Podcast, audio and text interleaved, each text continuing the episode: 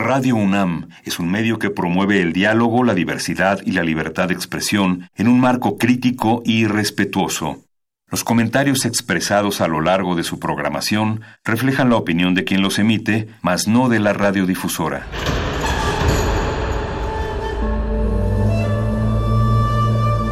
Un templo para la apreciación del ser mediante el sonido.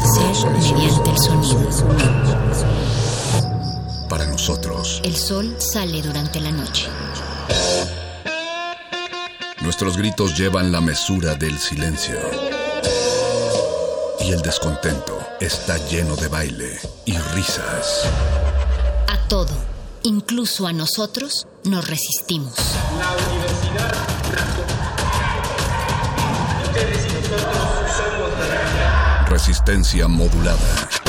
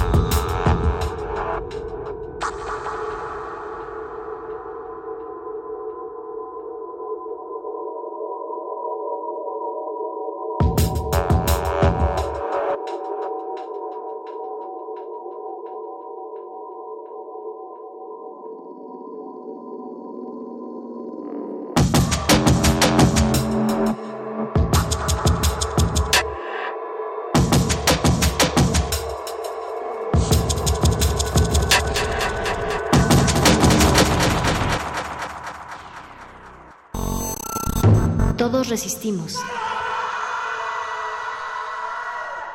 Ha sido la rebeldía indomable de miles.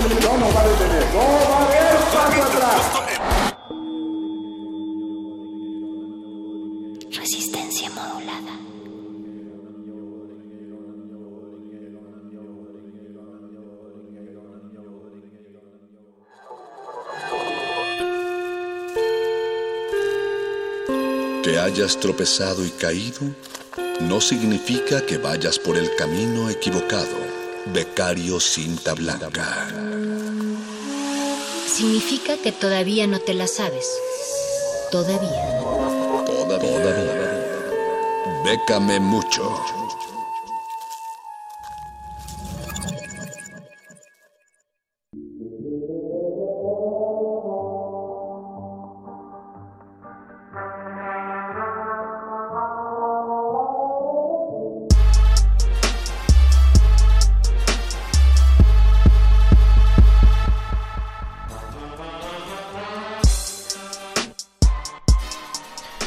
Buenas noches, querida Resistencia, que como cada semana nos sigue desde su trinchera en donde quiera que estén. Bienvenidos sean a esta nueva emisión de Resistencia Modulada y en especial a Bécame Mucho, hoy miércoles 29 de mayo de 2019.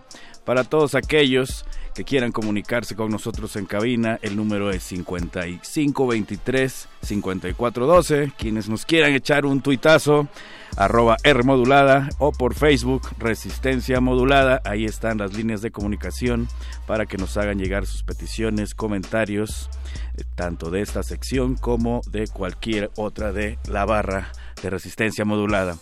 Y bueno, les recordamos antes de entrar de lleno a nuestra sección que al terminar la misma se podrán quedar con Muerde Lenguas, Manifiesto y con Play Listo que eh, tendrá en esta ocasión Mónica Sorrosa una entrevista muy interesante con Cintia Flores de Indie Rocks que nos hablará acerca de las actividades de la semana Indie Rocks. Pero bueno, lo que nos truje chencha dirían en mi rancho y recordemos que la beca es de quien la trabaja y por eso traemos esta noche tres opciones que pueden ser de interés para el respetable. La primera es la de programación de teatro para adultos, para todos aquellos que tienen diferentes propuestas de artes escénicas. Esta convocatoria cierra el próximo 24 de junio a la una de la tarde, hora de la Ciudad de México, y maneja tres modelos de participación. La primera es producción y coproducción, la segunda extensión de temporada, la tercera se titula sede y maneja eh, diferentes modelos de participación financiera. Por ejemplo, la de sede maneja un 90% contra un 10%, 90% obviamente para las compañías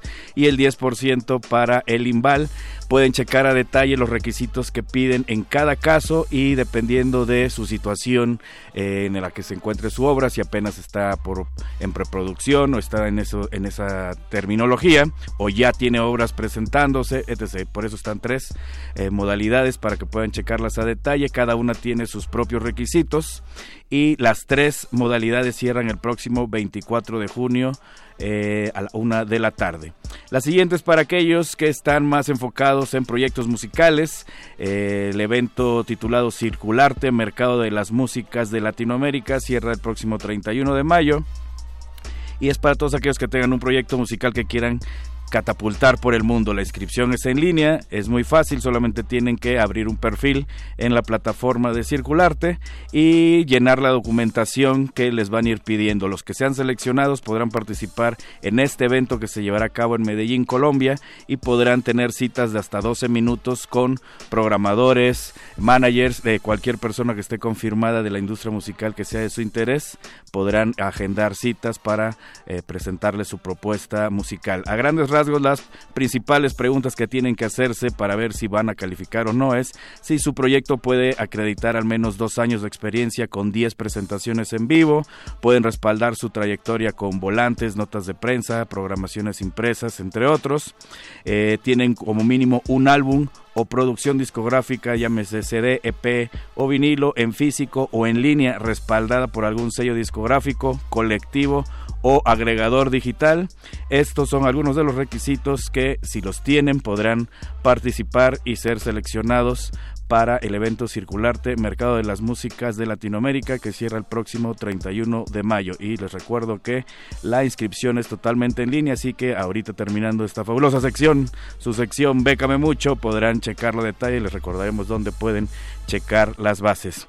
Y bueno, la joya de la noche es el Fondo Internacional para la Diversidad Cultural, FIDC por las siglas en español, en inglés tiene otro orden, que es convocada por la UNESCO, esta cierra el próximo 13 de junio del presente año y apoya proyectos que conduzcan a cambios estructurales a través de introducción o elaboración de políticas y estrategias que incidan de forma directa en la creación, producción, distribución y el acceso a una diversidad de expresiones culturales, incluidos los bienes, servicios y actividades culturales quienes pueden postular autoridades e instituciones públicas de países elegibles, organizaciones no gubernamentales, las conocidas como ONG, y también las organizaciones internacionales no gubernamentales o ING, como se les conoce en el vago mundo. Entonces, si usted, querido Radio Escucha, conoce a alguien o es usted partícipe de algún tipo de persona moral de este tipo, corra, corra, que todavía tiene buen tiempo y puede checar las bases de aquello que necesita para postular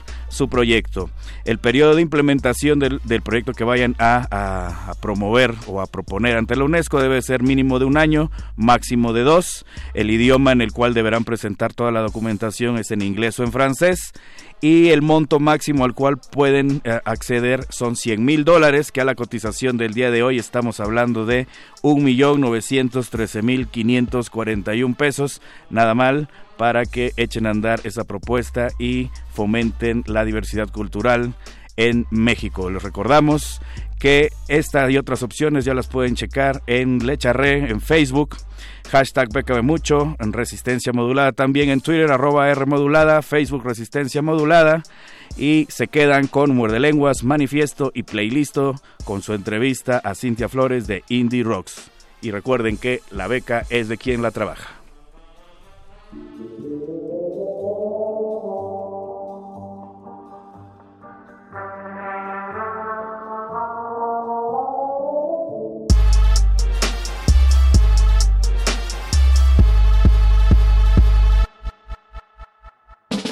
Escucha, escuchas.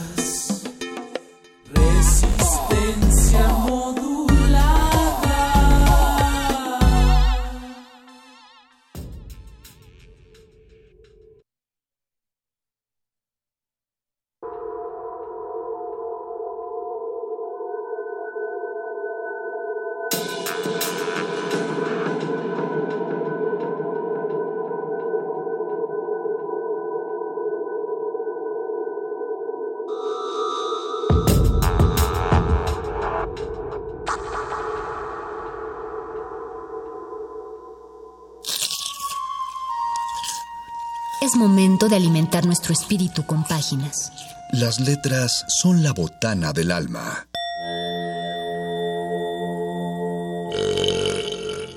Recuerda la máxima. Los libros son como los tacos. Aún los malos son buenos. Muerde lenguas.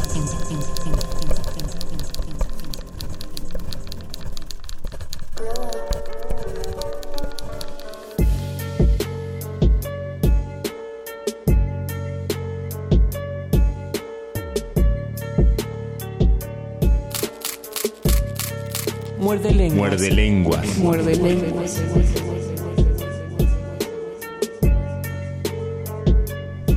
Bienvenidos a Resistencia Modulada 96.1 de FM Radio UNAM. Esta es la voz de Luis Flores del Mal y en un momento se manifestará la voz del Mago Conde. Es 29 de mayo de 2019 y quisiera hablar mucho más rápido porque hablaremos de letras, taquitos y prisas, pero la voz y la improvisación no me da para hablar rápido. Pero ustedes sí se pueden comunicar rápidamente con nosotros, más bien establecer contacto en nuestras redes sociales, Twitter, arroba R modulada, Facebook, Resistencia Modulada. Ya en un momento más empezará la transmisión en vivo Mago Conde.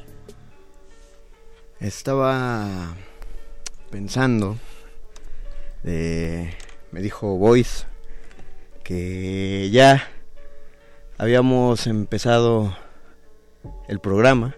¿Por qué vienes en modo peje? Y dije, pues, pues ya estoy aquí, ¿no? En la terraza. Yo tengo otros datos, empezamos eh, después de Bécame Mucho y yo no vi al charro. Y dije, ¿para qué me apuro? Si ya estamos aquí.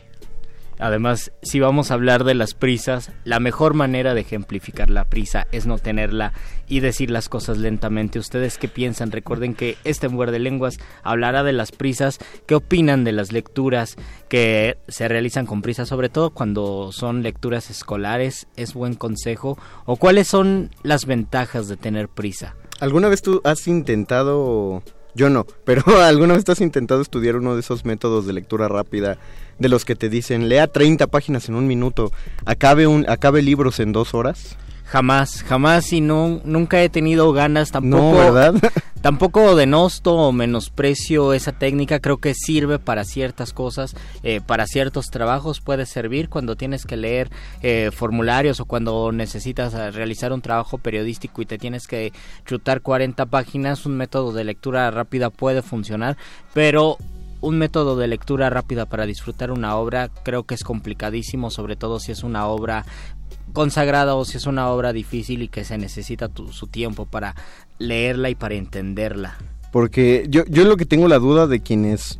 Ah, también voy a soltarlo al aire, a, la audiencia más bien. Si alguien ha intentado o tiene la capacidad de esos métodos de lectura, eh, ¿qué tanto uno puede aprender a propósito de, de ese tipo de, ese método de lectura eh, sobre cada uno de los libros? Porque yo no tengo ideas y... Eh, no sé qué tanto se te quede pues de los libros, o sea, acabas aprendiendo una idea general de la información que leíste, eh, es, es concisa, eh, el cerebro te empieza a sangrar porque sí tienes como todo en, en la cabeza y entró de golpe, o qué, qué pasa en ese caso. Porque y, aparte, ¿qué clase de libros quieren que se lean los, eh, los que pugnan por ese método de lectura rápida, no? ¿Quién sabe cuál es el proceso de aprendizaje justamente y cuál es el, el bagaje cultural, la información que se nos queda y sobre todo, ¿para qué queremos esa información? Si no hay un disfrute, si no hay una retroalimentación, si no hay un proceso de digerir la lectura, muchos teóricos afirman que en el fenómeno lector, no el fenómeno lector no se encuentra cuando uno pone los ojos sobre las páginas del libro y cuando traduce esas grafías a palabras y a conceptos, sino al momento de cerrar el libro o mirar hacia el horizonte como pensando muchísimo, como que no te das cuenta. En ese momento que reflexionas el libro, que reflexionas la lectura, es cuando realmente obtienes ese conocimiento. Entonces leer a las prisas o leer con un método rápido de lectura será eficiente para poder aprender? Yo sí, eh, tú dijiste que tú no lo, lo criticas, no lo denostas, yo sí. ¿Tú sí? Ajá, no, no creo que uno consiga nada bueno a propósito de ello. Todo, todo Y fíjate que, que lo dice una persona que, que peca muchas veces de impuntual en muchos casos para, para que no me empiecen a decir cosas mis amigos que están escuchando el programa. Es decir, no, también tienes tus Eh, cosas. también, te- también tengo mis cosas, este, pero yo sé que hay, hay cosas que uno podría ajustarse con si uno sabe medir los tiempos.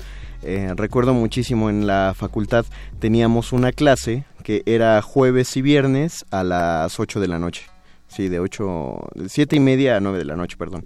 Entonces, cada día teníamos que haber leído una obra distinta y haber escrito Oh. un análisis.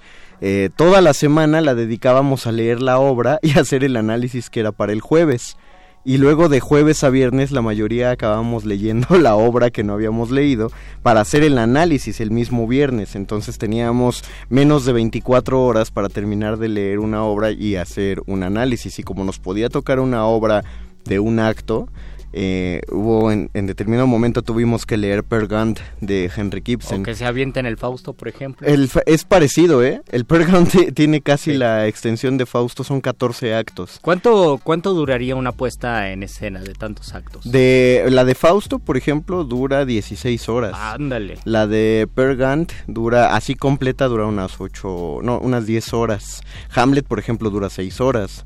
Eh, pero la más larga, eh, ay, se me acaba de ir ahorita. Ah, eh, La Celestina, Ujú, puesta claro. completa, es una obra que dura igual unas 8 o 9 horas. ¿no? En- Sobre todo porque la Celestina está entre el híbrido de la de la narrativa, De la narrativa y, y el teatro. del teatro al principio incluso parece que va a ser una prosa rimada y ritmada y después ya va cambiando. Como que le dio flojera Ajá, como que dijo, no, pues Fernando mejor una, una novelita. la fue la fue cambiando dijo ah ya no me va a salir y, y la dejó en narra tengo mucho que decir el caso es que teníamos que leer estas obras de un día para otro y lo hacíamos no y todos teníamos un método o por otro lado había quienes no lo hacían de plano abrazaban el esto es imposible pero como fuera eh, que lo leíamos con prisa que nos apretábamos que no dormíamos que leíamos de pie que leíamos en el transporte eh, cualquiera de esos problemas se pudo haber evitado si hubiéramos dosificado nuestra lectura en la semana. No lo hacíamos, claro.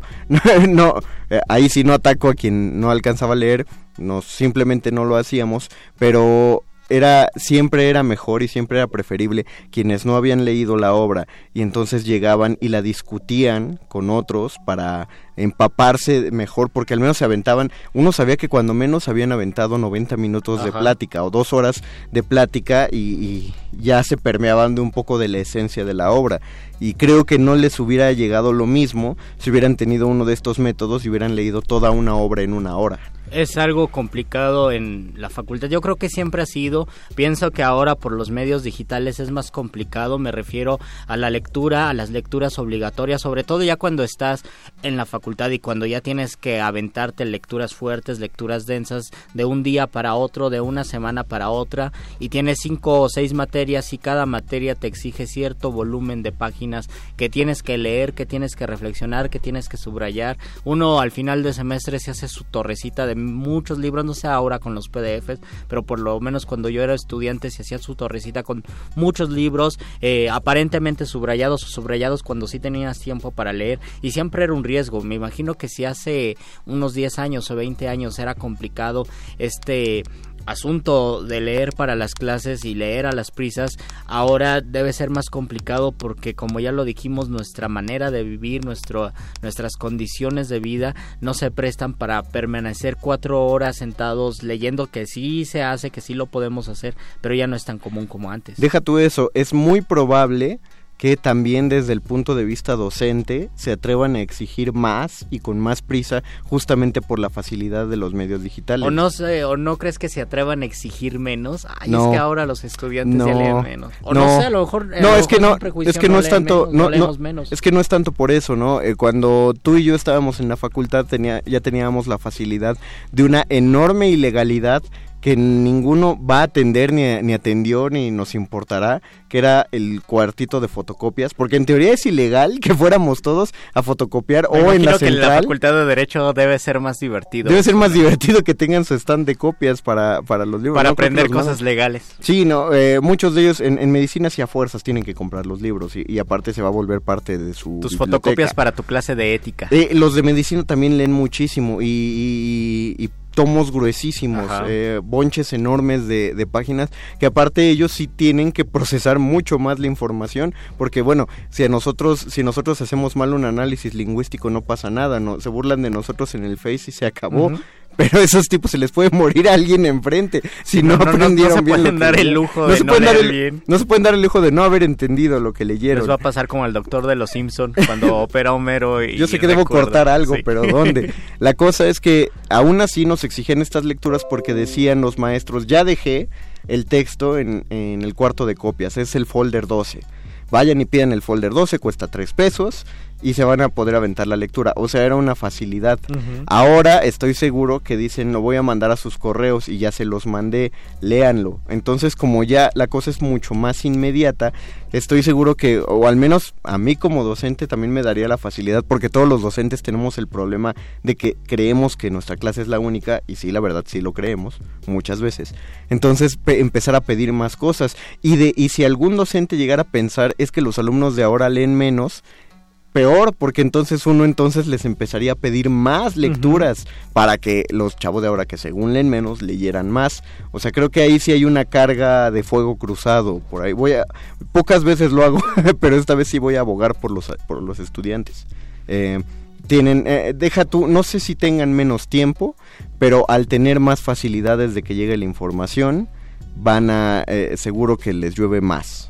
Les llueve más tareas trabajos Y seguramente en, la- en las universidades, por lo menos en nuestra querida UNAM, existe de todo y, y siempre van a existir eh, alumnos que en un momento, en una etapa de su vida académica o durante toda su vida académica leen poco y otros que leen muchísimo y que leen más de lo debido y que apuntan, hacen reflexiones. Eh, alumnos que en algún momento dicen, ah, sí, claro que lo he leído o lo he le- no recuerdo qué autor porque realmente leyeron mucho y otros que simplemente lo dicen porque les avergüenza o por otras condiciones laborales o de tiempo, de lejanía, no, no pueden leer. Ahora tendríamos que preguntarnos qué tan importante es la lectura o qué tan eficaz es la lectura o recomendable cuando se lleva a cabo con mucha prisa, cuando tienes que hacerlo de un día para otro y cuando te va a costar mucho trabajo digerirlo. A mí me pasa cotidianamente que puedo pasar una o dos páginas sin entender nada y tengo que regresar y regresar porque no entendí. porque se nos fue no la, la concentración hacia otro lado sí pasa eh, pasa seguido yo eh, lo, lo hemos comentado aquí que en alguna vez parece ser que es más recomendable seguir leyendo para ver si atrapas algo de la información pero creo que eso también es caer en la prisa, no hay ningún problema en regresarse. Finalmente una lectura obligada siempre va a tener algo de prisa y es ahí donde tenemos que saber moderar las cuestiones del tiempo porque aunque eh, el lunes dijimos que no había una prisa agradable y creo que es, es cierto, toda prisa conlleva su estrés y su presión. Creo que no hay un aspecto dentro de las responsabilidades de la vida que uno no los pueda hacer sin algo de prisa, ¿no? Eh, si venimos al programa, por ejemplo, que nos encanta hacerlo, pero estamos sobre la hora, pues ni modo, vamos a tener que caminar más rápido o, o- o tomar un Uber o lo que sea para llegar a tiempo y transmitir a tiempo. Si si tenemos eh, si tenemos que leer una, una obra de un día para el otro, sí, el- la lectura es un gran placer y, uno debería hacerlo con todo el tiempo del mundo, pero pues si depende de nuestra calificación y nuestra calificación nos importa, pues tenemos que leerlo de un momento para otro, aunque digamos, chin, no la disfruté tanto como quería o acabemos odiando ese libro por tener que leerlo eh, tan rápidamente. Eh, pero uno tendría que saber medir, ¿no? No, no, lo aconsejable es que no todas las lecturas pasen con esa prisa. Yo no sé eh, cuántas otras, si hay, si hay carreras por ahí que pueden pasar con un mínimo de lecturas y se pueden llevar todo con un método socrático. Yo te explico y lo debatimos y lo entiendes. Si quieres complementar acá está la lectura. Que también es válido. También es válido, por supuesto, depende la, la enseñanza, pero al menos yo considero que en nuestras carreras, en nuestras respectivas carreras, sí es necesario leer porque estudiamos eh, literatura, ¿no? Incluso eh, en teatro hay un nivel de lectura bajo. Eh, por más y, y creo que sube con el tiempo. Eh, creo que muchos de mis contactos de teatro leen más ahora que hemos salido de la facultad y estamos trabajando que de lo que leían en la facultad. No voy a decir por qué porque no tengo idea eh, pero sí sí había un nivel no óptimo de lectura. Y eso que cuando escucho las lecturas de gente, por ejemplo, de, de letras hispánicas, me doy cuenta que en teatro leemos mucho menos que en otras carreras de literatura.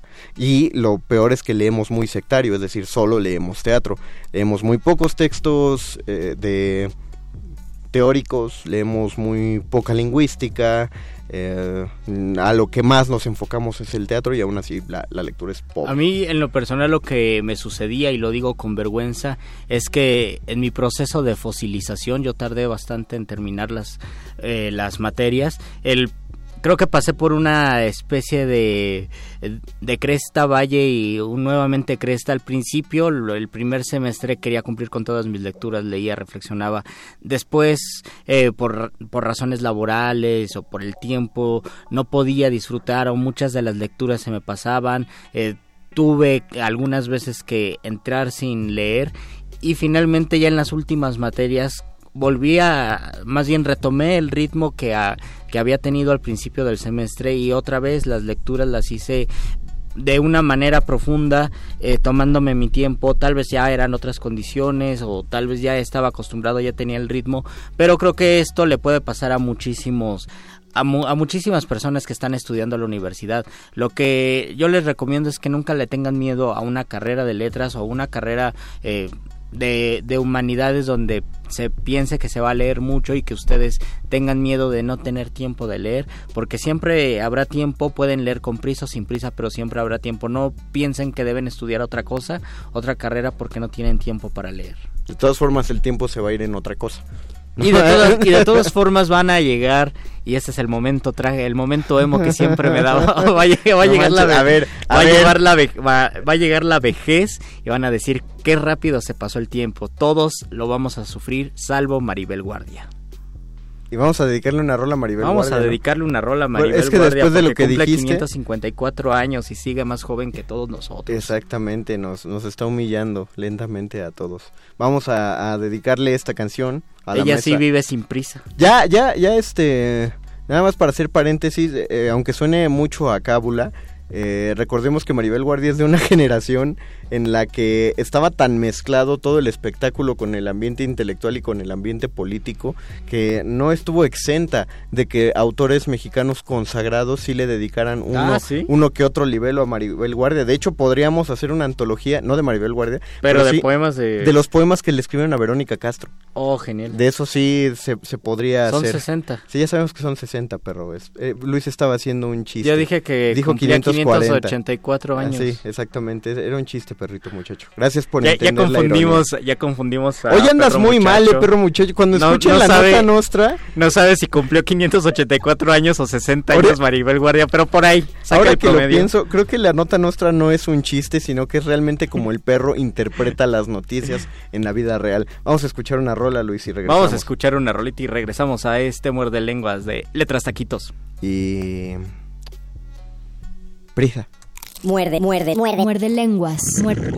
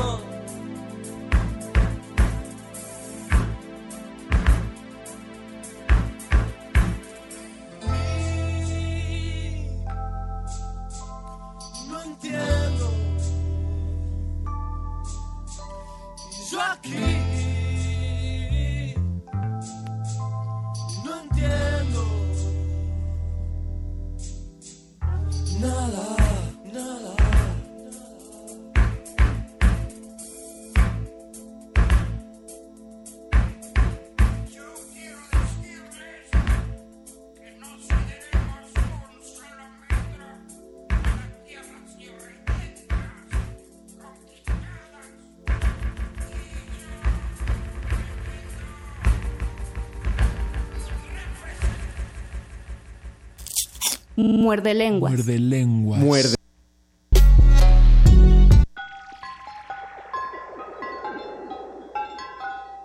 Esto fue para ti, Maribel Guardia, que cumples entre 60 y 584 años.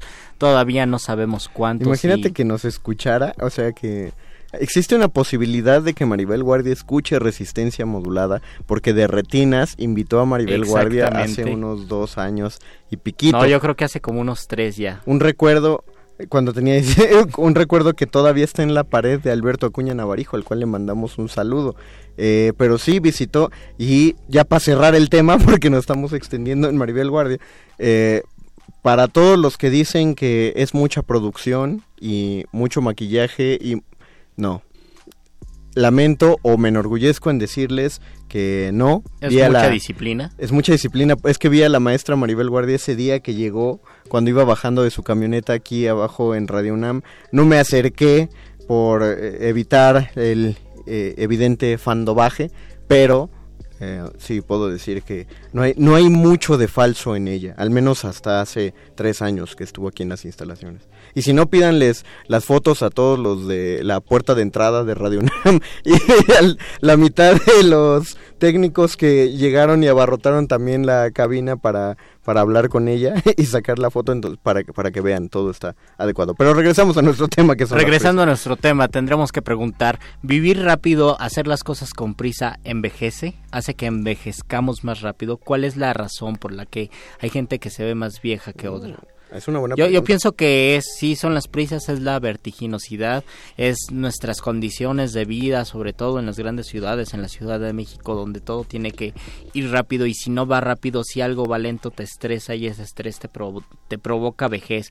Y la preocupación de no lograr algo a los 25 o a los 30 o a los 40 te causa muchísima preocupación y dices, ¿qué estoy haciendo con mi vida? Y eso puede puede ocasionar que envejezcas. En cambio, si tienes una vida tranquila, una vida lenta, serena, también se puede reflejar físicamente. Yo estoy de acuerdo, yo me he visto ya grande desde los 16. a los 16 ya me creían de 30, a los 20 de 40 y no... Sí, yo cuando te conocí creí que tenías como 28.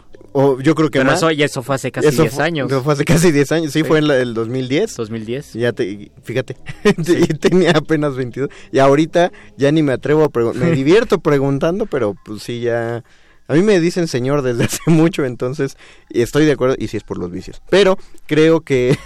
eh, sí tiene mucho que ver la actitud, mucho que ver los ritmos, lo- los tiempos de eh, el ritmo de vida. El ritmo También de vida Creo que puede llegar un momento en el que te, te puedas estancar, pero también esa cuestión de la llamada crisis de los de, de los, De los 30. que es la más yo no sé por qué hacen una no la voy a demeritar, no la entiendo, pero ya los centennials están hablando de la crisis de los 20 años, cosa que sí me parece ahí sí la creo preocupante porque no sé por qué fregados se están exigiendo tanto a los 19, a los 18 años. Creo que es porque hay muchísimas estrellas de, de YouTube Sí, o de internet. O de K-pop. O de K-pop, exacto. Pero los de K-pop sí son como de 23, 24. más Están o menos, entre creo. 15 y Ah, ya de los que- 40. Bueno, ahí está la cosa. Entre 15 No, y no, no, 40. no sabemos. Es un rango bien chiquito.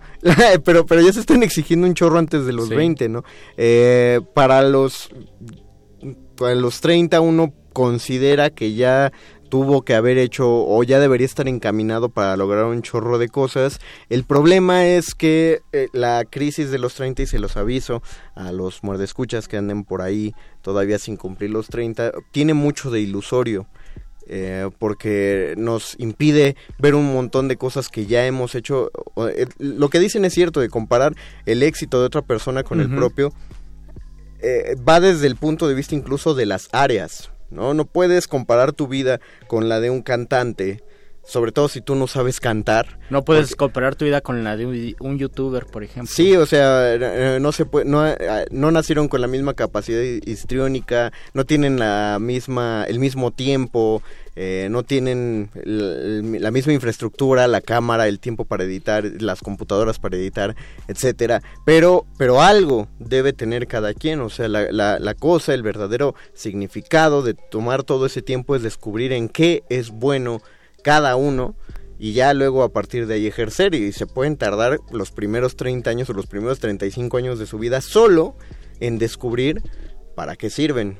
O sea, es bueno, eso significa que uno es Sí, autocrítico. y a veces, como lo habíamos dicho, tener prisa, pues no va a ayudar mucho. Yo no, No. sé si, si era de Napoleón la frase, vísteme despacio que llevo prisa, pero a mí me la decía mucho mi mamá de niño y a mí me gustaba porque sabía que la prisa pues nunca va a ser buena consejera ni en la vida, ni en la lectura, ni en todo lo que hagamos o lo que no hagamos, porque siempre pues nos va a conducir a muchísimos problemas.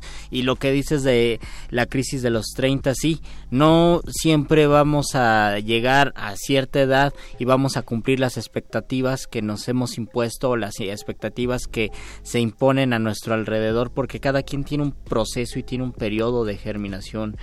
Creo que también se necesita eh, muchísima lidiar mucho con nuestra paciencia para poder llevar a cabo algo, saber que algo se tarda mucho y recordar al por, por lo menos en la literatura los autores que han tardado mucho en gestar algo y en llegar a algo importante pienso por ejemplo en y siempre lo voy siempre lo voy a mencionar en este en los muerdelenguas en Jorge Luis Borges que él se reconoce tanto como poeta y narrador, pero su primer libro de narrativa ya lo escribió grande. Él primero fue poeta y después fue narrador y es un excelente narrador que tardó mucho tiempo en consolidarse y sobre todo en narrativa, y ya lo habíamos platicado, en novela pasa esto. Hasta los 30 o después a los 40 años es cuando empieza eh, un narrador verdaderamente a escribir algo como José Saramago que escribió después de los 40 y es un premio Nobel, es el premio Nobel de literatura, el único en portugués. Y en poesía, por ejemplo, a Gonzalo Rojas, que escribió, publicó un libro, un poeta chileno, publicó un libro en 1930 y 16 años después publicó su segundo libro y es un excelente poeta. Entonces, cada vez que tengamos urgencia de querer llevar algo a cabo, de querer manifestar algo, tenemos que detenernos un poco y contemplar y decir hay que hacerlo con, hay que hacerlo despacio. Nos preguntaban eh, por teléfono, agradecemos las llamadas y los comentarios del Facebook Live. Nos pregunta por teléfono Juan Carlos que qué opinamos a propósito de leer con prisa, en específicamente a Stephen King. ¿no? Sí dijeron Stephen Sí, King, ¿verdad? ¿tú qué opinas de eso? Mira, de entrada hay que saber que Stephen King escribe con velocidad. O escribía, no me acuerdo, se retiró y luego regresó, ya no tengo idea. ¿Ya regresó? Sigue retirado, ya regresó. Él tiene un libro que se llama Mientras escribo, donde él, eh, de hecho, dice y confiesa que él escribe con, con mucha velocidad, pero no es una velocidad de escribir, no una velocidad de publicar. Eh, cuando un editor le pide un libro, él ya tiene, en- él en una hora le entrega un libro ya escrito, pero este es el método que él usa.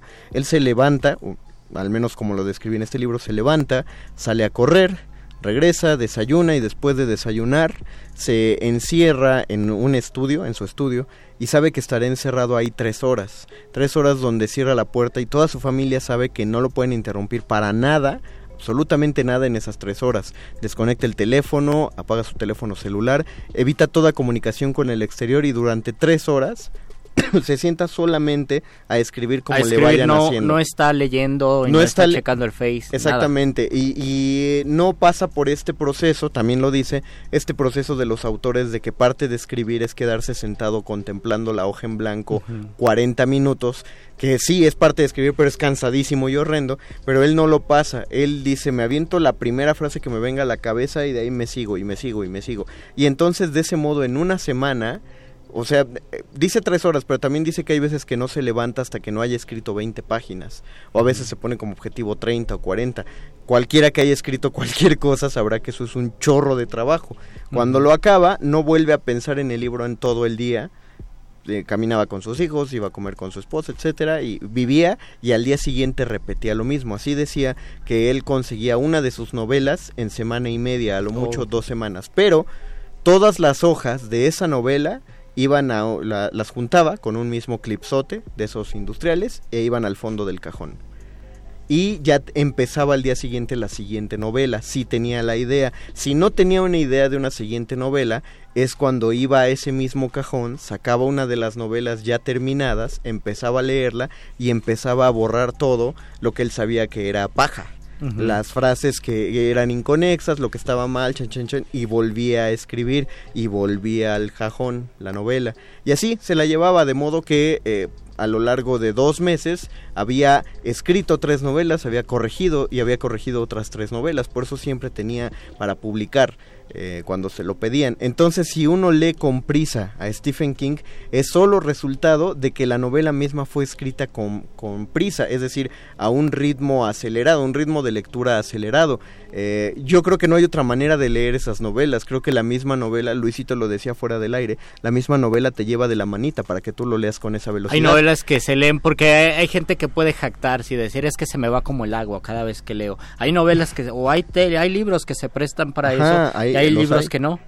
Lo- Por ejemplo, yo pienso que mucha de la prosa de Octavio Paz, y por eso a mí me gusta mucho la prosa de Octavio Paz, se lee de una manera muy fluida, sobre todo si son temas que están emparentados con nosotros, que no hay tanta reflexión, sino hay muchísimo juego, se nota la vertiginosidad, se nota la rapidez eh, y la inmediatez de los textos de Octavio Paz. Obviamente se nota muchísimo su erudición y su reflexión, pero por lo menos eh, ese tipo de textos se leen muy rápido el laberinto de la de la soledad, soledad. o la llama doble que es un ensayo del amor eh, y es muy bello o el arco y la lira que está más enfocado a la literatura se puede leer así, se puede leer rápido y se puede disfrutar. Es algo que no pasa, por ejemplo, en muchos poemas y que no debe pasar porque exige otro otro tiempo de lectura y también a veces exige otro momento de escritura. Si romantizamos la idea, se dice romantizar, pero eso ha existido desde siempre.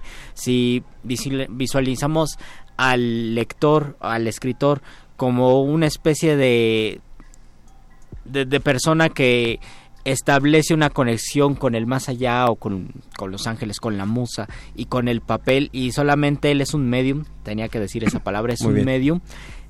A lo mejor no tiene la disciplina y nunca le va a interesar la disciplina de Stephen King, es decir, no se va a sentar y voy a, va a decir, tengo que escribir eh, 100 versos de una sentada. Pero- pero y al día por- siguiente, pero es por su proceso. Exactamente. Ahora, si no, si es un lector, es un autor abierto a distintos procesos de escritura, sí sería recomendable que en algún momento diga, bueno, pues voy a experimentar esta manera de escribir. Pero también eh, pod- podríamos decir que eh, con ese ritmo no asegura que todo sea pulcro y maravilloso. El mismo King eh, co- lo confiesa, lo dice sin mucho empacho.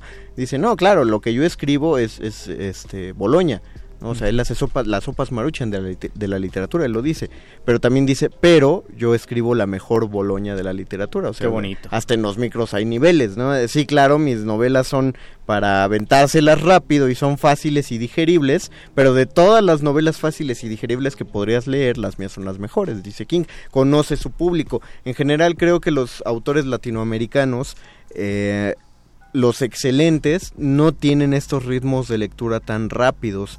Eh, no, no estoy demeritando nada, simplemente digo que, es, que no uno, uno no encuentra con tanta facilidad libros que se lean así de rápido. Ni siquiera, eh, por ejemplo, Muerte, eh, la Crónica de una muerte anunciada, es un libro chiquitito, ¿no? Muy delgado. Las mismas batallas en el desierto, aunque es un libro delgadito, no es de ritmo apresurado, No si lo ritmo. notan. Tal vez- sí se lo, sí se lo uno en una tarde, sí. Tal vez 100 años de soledad sí tenga este ritmo porque tenía toda la fuerza. Primero tenía Sí. toda la intención de escribirlo y la urgencia de escribirlo. Y segundo ya tenía toda la fuerza de su trabajo periodístico que lo obligaba a hacer un ejercicio de escritura rápido. sí tiene esa prisa, pero aún así uno tiene que enfrentarse con lo, las confusiones Sí, por- dentro de 100 ajá, años de soledad. Porque ¿no? pasas cinco páginas y ya te contó 10 anécdotas. Exactamente. Espera, ya, ya es mucho, tengo que regresar porque ya se me fueron muchas anécdotas. Creo que el, el- de los únicos libros que siento que tienen un ritmo muy... ace- novelas completas, claro, hay libros de cuentos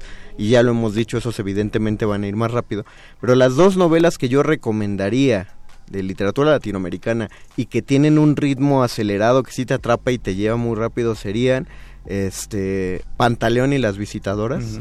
De Vargas Llosa, que igual uno no se lo echa en una tarde. Y que el mismo, un, un profesor en la fundación nos contaba que él eh, pensaba que Vargas Llosa escribía justo como Stephen King, escribía muchísimo al aventón y después iba depurando, iba corrigiendo y que él le preguntó a Vargas Llosa si, porque él tenía esa impresión como lector eh, de Vargas Llosa y Vargas Llosa le dijo que sí, que ese era su proceso. Pues seguramente, eh, eh, o sea, es probable. Al menos en esa. Lo que sí estoy seguro es que en Pantaleón y las visitadoras se divirtió un chorro. Entonces, al ser cómica la novela, además, pues eso, eso implica que va a tener un ritmo acelerado. Y La otra novela es Los de Abajo, de Mariano También Azuela. También, eh, tam- siento yo que también tiene ese ritmo eh, acelerado porque como aparte es muy violenta y es, es, es de acción, o sea, es una novela de la revolución y, está llena de acción. Creo que una película de los de abajo sería nuestro propio Rescatando al Soldado Ryan y la haríamos muy chida.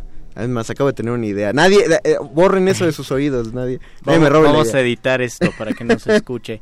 Yo la novela que he notado mayor precipitación al leerla y que yo creo que se me fue en una sentada y como agua y me interesó y me que se me quedó eh, me clavé muchísimo es la de Grandes emociones y pensamientos imperfectos de Rubén Fonseca, una novela policíaca que por lo mismo que es policíaca pues va rapidísimo y es disfrutable al 100%, creo que igual la leí muy rápido porque la misma lectura lo exigía. Y otros autores, por ejemplo, Antonio Lobo Antunes, que es un excelente narrador portugués, son monólogos internos todos sus libros, son monólogos muy muy pesados, son muy densos, profundiza muchísimo y uno no se uno puede aventarse hipnóticamente 10, 20 páginas, pero no va a entender una trama porque a veces no hay tiempo en la novela, hay una tensión atemporal, una tensión descriptiva que puede ser que la leas rápido, puede ser que la intentes leer muy lento porque poco a poco vas entendiendo, te cuesta más trabajo entender.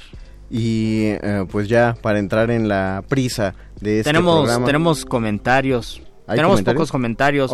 Nos dice David Cortés, saludos, muerde Hola. saludos a ti. David Hola, Guso David. Borboa dice, manden un saludo a Bach que lee audiolibros. Saludos a Bach por leer audiolibros. No sé si Qué, se qué bueno que leas audiolibros. Ahora en YouTube hay muchísimos audiolibros. Es creo que algo que se puede aprovechar. Bueno, también en otras plataformas. En YouTube es muy fácil. Mi papá que eh, le gustaba mucho, bueno, bueno, leía mucho hace 10 años. eh, ahora lee menos, pero lee muchísimos audiolibros. Se ha acostumbrado más a los audiolibros Yo que a los libros yo tenía el de. Peter Pan de niño. Estaba bonito. Y además son, es buena ese tipo de lectura. Marta Elena dice, yo me leí El amor en los tiempos del cólera en una sentada. Esa sería una gran pregunta. ¿Qué libros se han leído en una sentada? ¿Y por qué? Pa- vamos a preguntarle eso al, al más apoteósico y todo sapiente de esta sección. Al más iluminado e iluminador del muerde lenguas. Ya es la hora de la iluminación. Con el doctor Arqueles.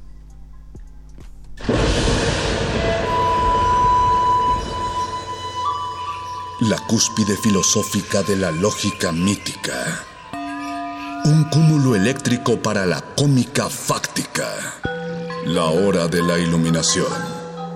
Con el doctor Arqueles.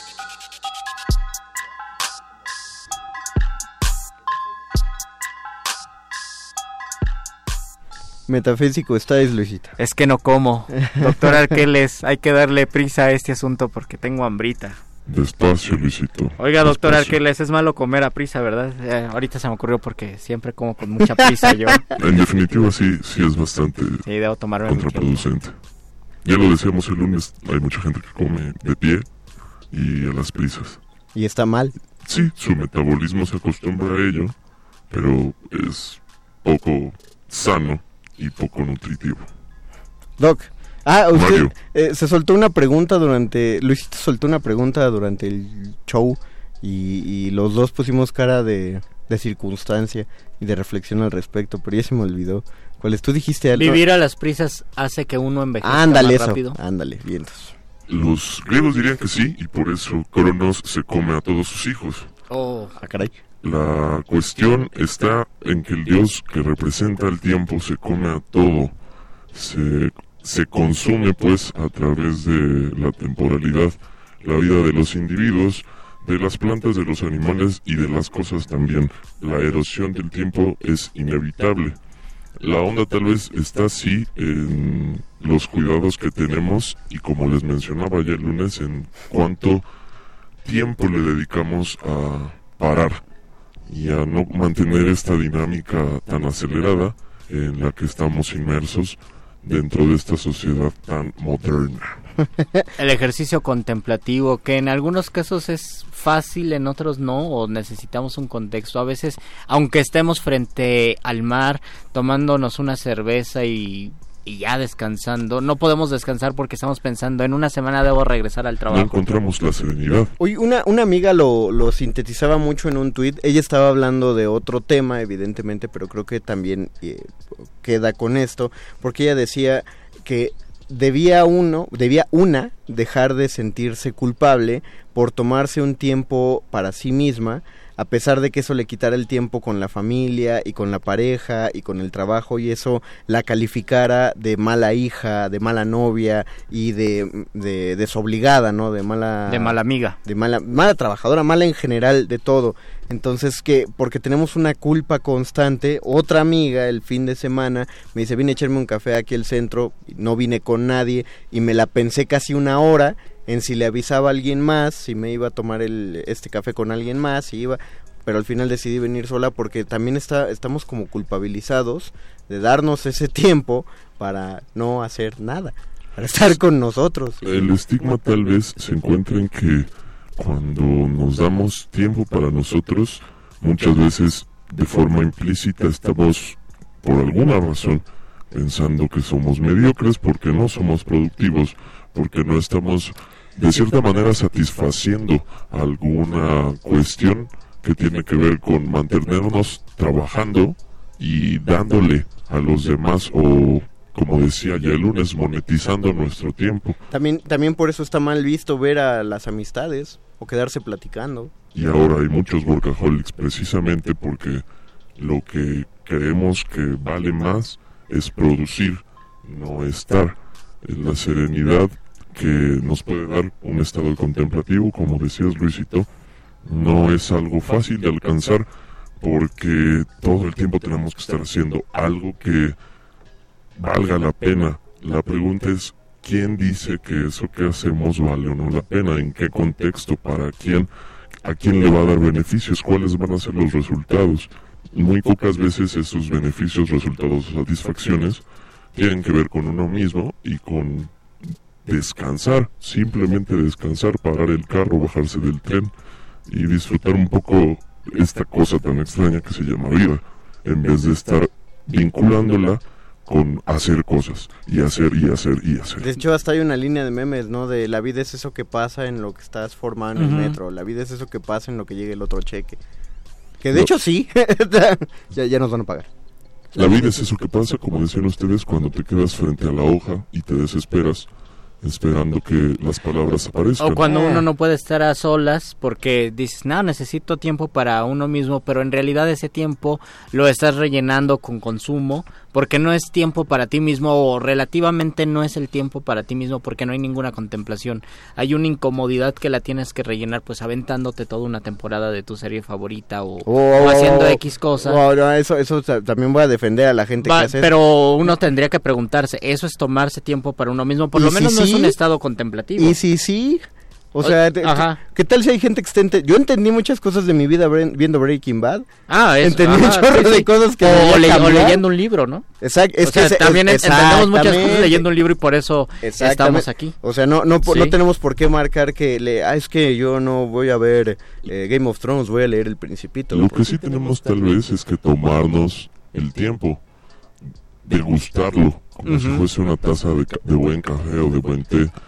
Tal vez hay muchos sabores y muchos aromas que no tomamos en cuenta y nada más mantenemos esa línea y tomamos un café comercial, un, un, un producto. Yo he cometido el pecado, creo que muchos han cometido el pecado y ese es el secreto de las series, de seguir viendo las series porque queremos saber qué pasa, no degustamos de, ah, qué divertido, Porque tenemos sino prisa. tenemos prisa en Yo- llegar al final y saber por qué lo mataron. Ahí sí, por ejemplo, ahí sí no entiendo por qué quienes ya decían toda la temporada de Game of Thrones va mal, ¿por qué la seguían viendo? Yo tengo prisa de llegar al final, voy en la quinta temporada y tengo mucha prisa de saber ¿Pero te por está qué- gustando? Sí, me está gustando Ahí está, ahí, ahí hay una razón para verla, te está gustando la vez. Si ya no te está gustando, ¿para qué fregados la sigues viendo? Hay masoquismo en la vida. No, claro, lo sé, pero, pero eso es muy autoimpuesto. No es lo mismo que una película sea mala y te quedes viéndola porque finalmente va a durar solo otra hora más. A que vayas a una temporada y digas le faltan 17 pero capítulos, no la voy a pero ver". no aparecerá un no no aparecerá un fenómeno similar al que ocurre cuando no te gusta un libro. Hay personas que no les gusta el libro llevan cierto número de páginas y lo abandonan y hay personas que dicen lo tengo que acabar creo que tú eres una de esas personas que dicen lo tengo que acabar yo creo que hay gente que dice tengo que acabar la serie porque no me está gustando pero pues ya la empecé. Pero es que relleno el tiempo del camión. Ahí también puedes rellenar algún tiempo. Que sepa Tirso de Molina baño. que su novela sirvió para rellenar tiempo del baño, del metro. Y no les Que sepan los productores de Game of Thrones que muchas rellenan. No, no, no, porque ahí sí te tuviste que sentar a, a dedicar un tiempo y un espacio. de ¿Ustedes qué casa. opinan? ¿Es lo mismo? ¿Es diferente? ¿Está prohibido en las dos, eh, tanto en las series como en los libros? Pero ya con esta foto de tres señoras de 60 años nos despedimos. Agradecemos a Agustín Mulia en la operación. Muchas gracias a Oscar El Voice en la producción. Gracias a Alba Martínez en la continuidad. Gracias a, a Moni y a la señora Berenjena que están esperando porque viene manifiesta dentro de unos minutos. Pero antes, la nota nuestra, les repetimos que las noticias que da el perro muchacho para él son reales. No se lo hagan, no se lo hagan Las saber. escribe con su corazón y con su cabeza. Muchas gracias, doctor Arqueles. Muchas gracias, Luisito Flores. Muchas gracias, Mago Conde. Adiós. Adiós.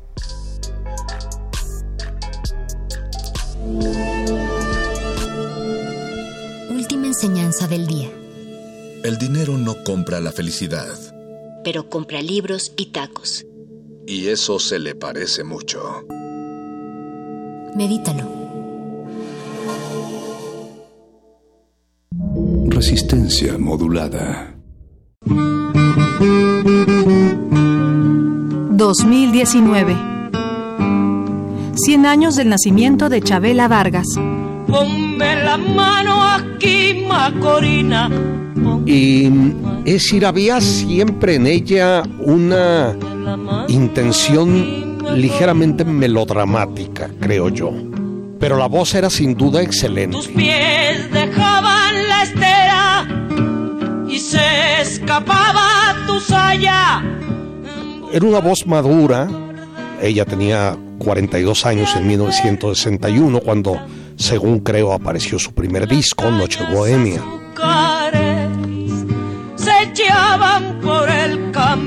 Fernando González Gortázar, historiador de la música mexicana.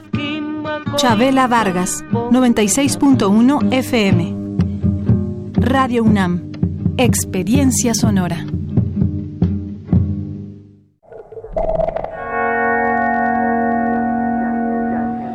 Jan Hendrix, Tierra Firme.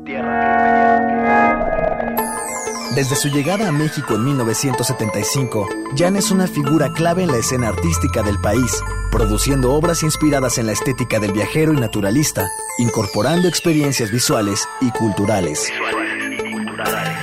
Museo Universitario Arte Contemporáneo, MUAC, en Ciudad Universitaria, del 4 de mayo al 22 de septiembre de 2019.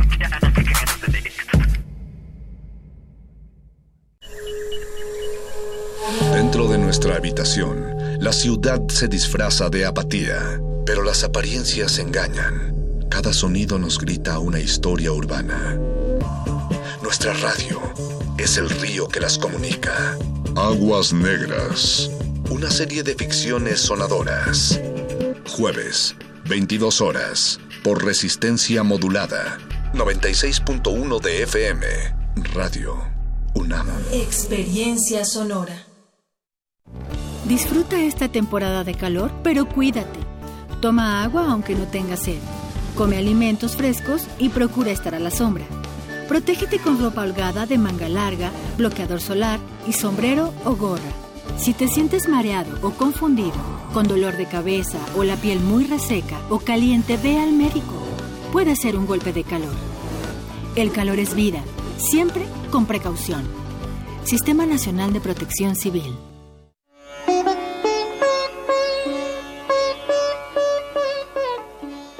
El futuro depende de lo que se hace hoy en día.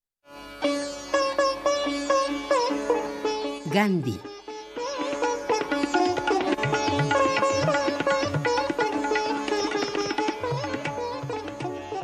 Radio UNAM. Experiencia sonora. Resistencia modulada. Interrumpimos lo que sea que esté escuchando para darle nuestro supuesto corte informativo. La nota nostra. No lo dijimos primero, pero lo decimos mejor.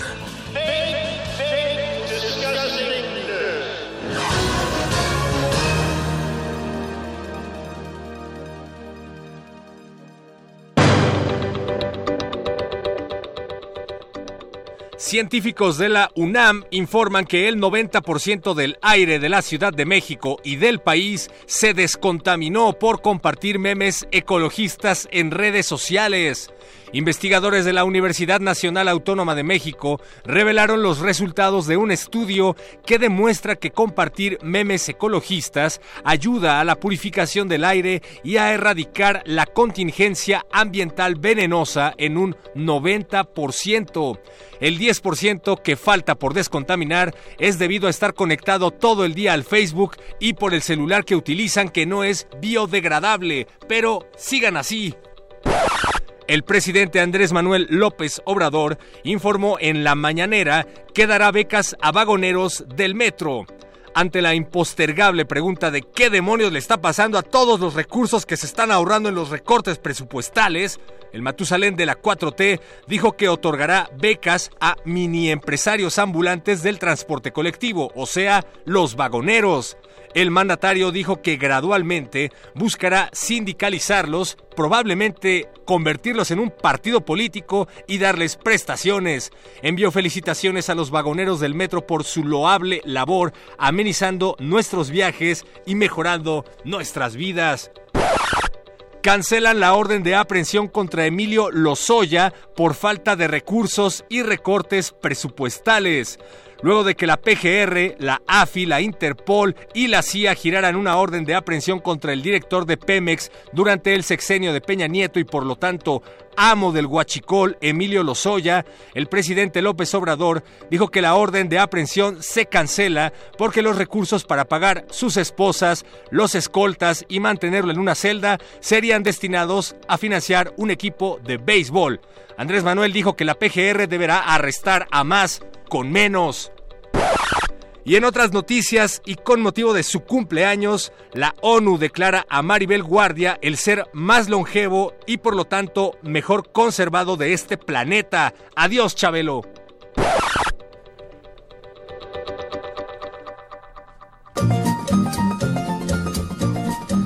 Mientras la gente se enfada porque el tiempo la consume, Maribel Guardia presume su juventud prolongada. El tiempo no le hace nada, la vejez no la merece, y Maribel nunca envejece. Hizo pacto con Satán, pues ya tiene su inapán y una muchacha parece.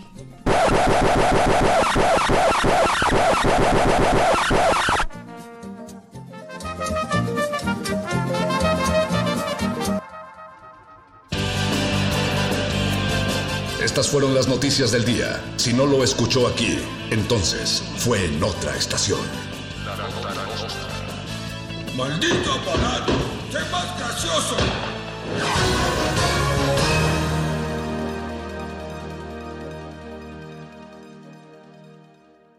Escucha, escuchas. Resistencia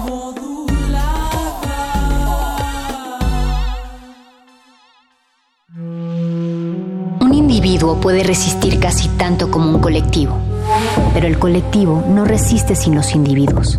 Manifiesto. Logramos documentar un sistema de corrupción. Defiendo lo que soy. Hasta que la dignidad se haga costumbre. No hay sonidos distintos, solo separados. Tu cuerpo es una revolución. Manifiéstate.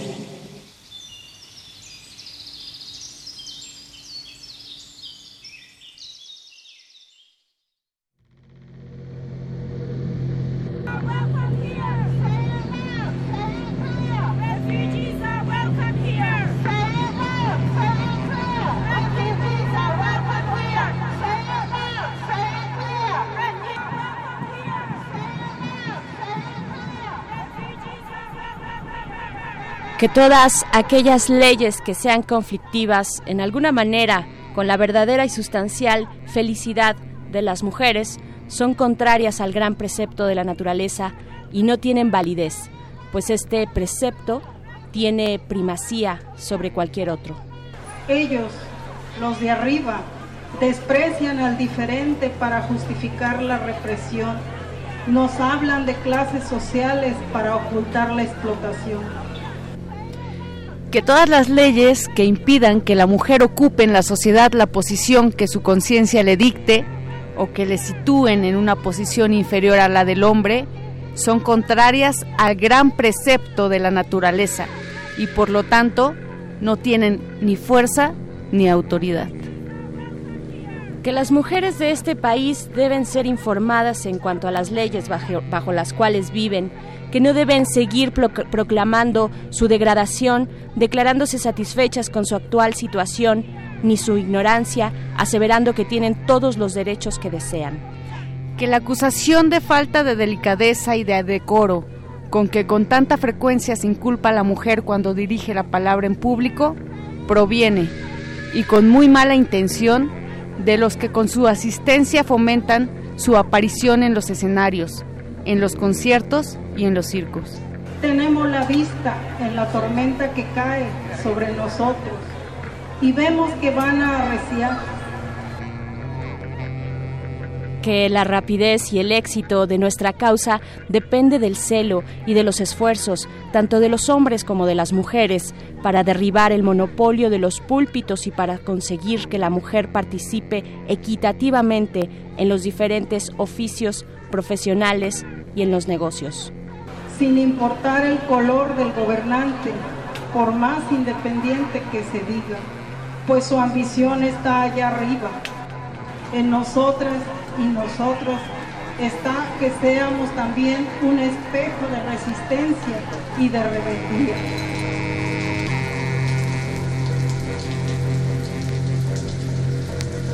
Es extracto de la Declaración de las Mujeres Sufragistas de Seneca Falls en Nueva York, 1848. En ella se denunciaban las restricciones, sobre todo políticas, a las que eran sometidas las mujeres.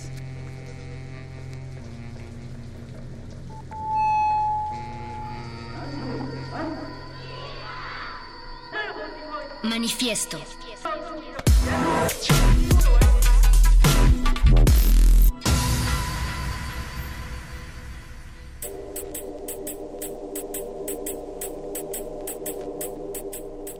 Bienvenidos, bienvenidas, bienvenides. Estamos aquí para poner otra rayita a nuestro manifiesto. Iniciamos con estos, eh, pues este extracto, estos eh, pedazos de la Declaración de las Mujeres Sufragistas de Seneca Falls que tuvo lugar en Nueva York en el año de 1848, una forma también de darles la bienvenida y de decirles pues de lo que va este manifiesto, un manifiesto político y un manifiesto que tiene que ver también con el género.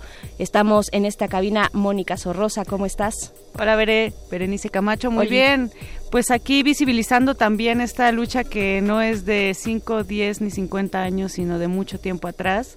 Eh, pues hoy vamos a hablar con Lorena Vázquez Correa, investigadora parlamentaria acerca de la paridad de género en el poder político, un tema que parece que está en boga por las eh, futuras elecciones en nuestro país, pero que en realidad tiene ya mucho tiempo y que ha sido también pues un derecho que nos hemos ganado gracias a pues a la alza de voz de todas estas mujeres eh, que han pedido no solamente una equidad, sino también derechos tan elementales en estas ciudades y sociedades democráticas como lo es el voto. Así es, votar y ser votadas es también la consigna que se encuentra detrás de los derechos políticos de todos y de todas. Y pues como, como bien dices, Moni, estaremos platicando con Lorena Vázquez Correa, porque además, además hace un par de semanas, probablemente ustedes recuerdan, que se aprobaron en el Congreso Federal una serie de leyes, un conjunto de leyes, reformas eh, a la ley, a distintas leyes, para alcanzar la paridad en todo. Así se le llamó hashtag paridad en todo. Eh, esto quiere decir y paridad en los tres niveles de gobierno, en todos, en todas sus eh, en los tres niveles y en los tres eh, mm, órganos de gobierno también, en organismos autónomos, en fin, eh, pues algo interesante que además nos convoca en el momento en el que pues tenemos estas elecciones que si bien no son en todas las ciudades y en todos los estados, sí tendrán lugar en pues en seis, seis estados de la República, contando a Puebla, una elección extraordinaria. Y pues bueno, el género tiene todo que ver con el poder, de eso se trata también la lucha de las mujeres, como decías, Moni, eh, una lucha organizada que solamente se puede leer desde ese, desde ese lugar, ¿no? Desde la unión de fuerzas, desde una agenda de, un, de agenciarse las, eh, las propias necesidades y exponerlas en colectivo. Me parece que, que por eso es importante retomarlo acá en el manifiesto. Y, que además en, es 2019, veré. O sea, es como si estamos leyendo este manifiesto de 1848, es decir, han, han pasado más de 100 años, más de 100 años, eh, y las demandas apenas comienzan a legislarse, digamos, de manera formal. Eh, sabemos que había ya algunas... Eh, digamos, iniciativas, pero siempre está esta cuestión de la cuota de género, ¿no? Es decir, mantener eh, a mujeres en algunos cargos, pero únicamente para cubrir las cuotas y no realmente para, pues, para otorgarles el, el verdadero mandato. Claro. Sí, interesante, pues tiene un montón de ángulos, ¿no? Justo el que mencionas, Moni, y pues estaremos también platicando con eh, nuestras compañeras y colaboradoras de Ciudadanía Informada, es el lado B, le llamo un poco así o así lo entiendo, el lado B de voto informado que se expresa aquí en Resistencia en Manifiesto, eh, una Se vez al deschonga. mes se deschonga de, de aquí radiofónicamente y pues vamos a platicar con Fabiola Franco y Sofía Ramírez, quienes son integrantes de Voto Informado, porque pues nos vienen a presentar la cápsula que corresponde al día de hoy, eh, una capsulita que va a hablar precisamente de las elecciones en Puebla y de todo lo que tenemos que estar siguiendo y que tenemos que estar atentos y atentas en este en esta jornada electoral que también nos dice mucho, que también nos habla de ciudadanía, nos habla de democracia, así es que de eso de eso estaremos hablando en esta noche y también viene el encuadre Así nocturno. es.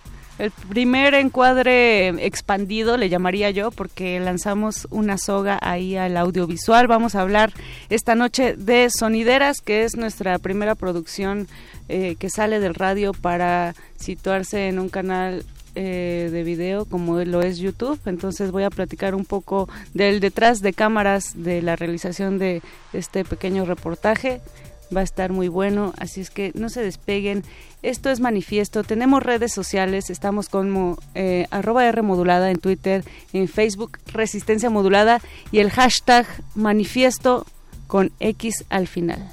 Así es, también queremos invitarles a que el día de mañana sintonicen, el día de mañana y todos los días por la noche, sintonicen Resistencia Modulada a partir de las 8, porque estaremos eh, compartiendo con ustedes lo que ocurrió este martes, el día de ayer. Ayer. Eh, la Resistencia se fue como acostumbra y cada vez más y nos da mucho gusto al campus, en este caso a la FES Cuautitlán. Voces en el campus se transmitirá el día de mañana, jueves 30.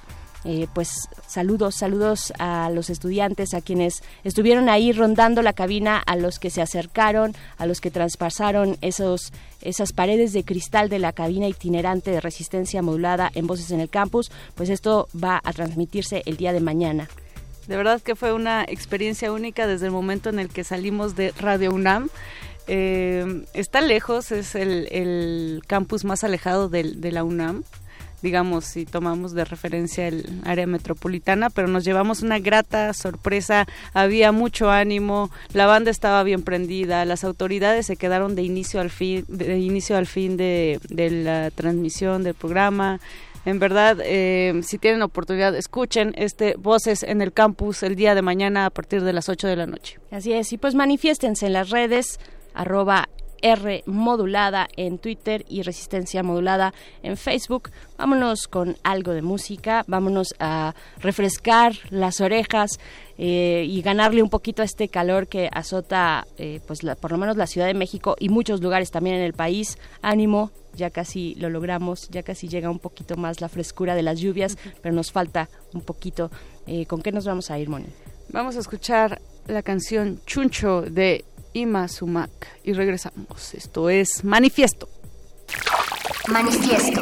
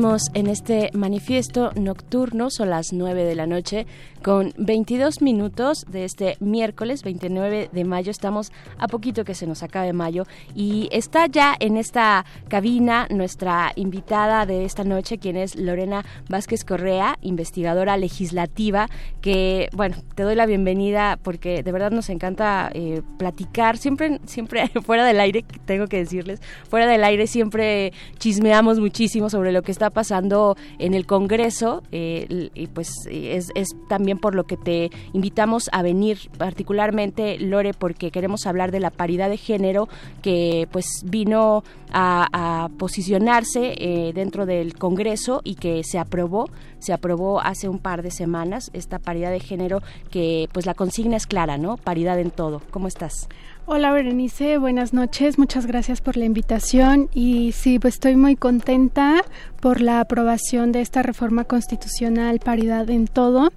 que busca garantizar el acceso de las mujeres a los cargos de toma de decisión en los tres poderes de la Unión, el poder ejecutivo, legislativo, judicial y así como los organismos constitucionales autónomos en los tres niveles de gobierno, en el nivel municipal, en el nivel estatal y en el nivel federal. Entonces es un logro muy importante Estamos esperando que lo aprueben las 17 entidades federativas que de acuerdo con la Constitución deben em, dar su aval a cualquier reforma constitucional.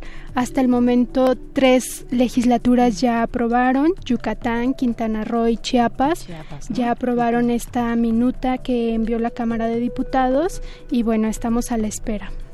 Muy bien, pues sí, sí, estamos a la espera porque es muy importante, es muy importante lo que se está jugando, lo que se planteó desde el Senado, ¿no? Lo que se ratificó también en el en diputados. La Cámara de Origen fue del Senado, ¿no? Sí, fue la Cámara de Origen. La senadora que presentó originalmente una iniciativa en este sentido fue la senadora Kenia López Rabadán del Grupo Parlamentario Acción Nacional y después se fueron sumando iniciativas de todos los partidos políticos en el mismo sentido. El tema de género está rompiendo las bancadas eh, en, los congresos. Exactamente, es, es una situación de análisis político muy interesante porque las mujeres eh, están logrando, a través de la colaboración entre ellas, están logrando hacer avanzar estas iniciativas.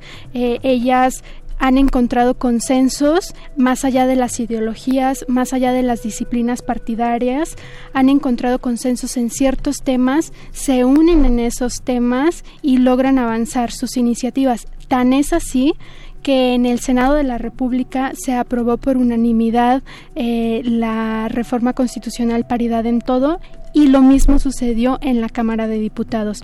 El trabajo que han hecho las mujeres de esta legislatura, trabajo de consenso, trabajo de apoyo mutuo, trabajo de cabildeo con sus compañeros legisladores ha sido impresionante y el apoyo de toda la legislatura en general pues quedó de manifiesto con la aprobación unánime de, de esta propuesta. Claro, hay que decir que después de las elecciones del año pasado, el primero de julio del 2018, pues eh, estas esas elecciones nos dieron paridad en el Congreso, ¿no? Nos dieron esa paridad, nos, nos dieron esa fuerza también en el Congreso Federal. Hay otra historia en los, eh, bueno, cada uno de los estados tendrá sus luchas y sus propias historias y sus propias alianzas también entre mujeres. Habrá que ver cómo están los números en cada una, pero lo que creo que sí es, es cierto es el empuje que pueden tener mujeres fuera del poder político, ¿no? Que son que están en el activismo, que hacen eh, pues trabajo colaborativo por los derechos de, por, el género, ¿no?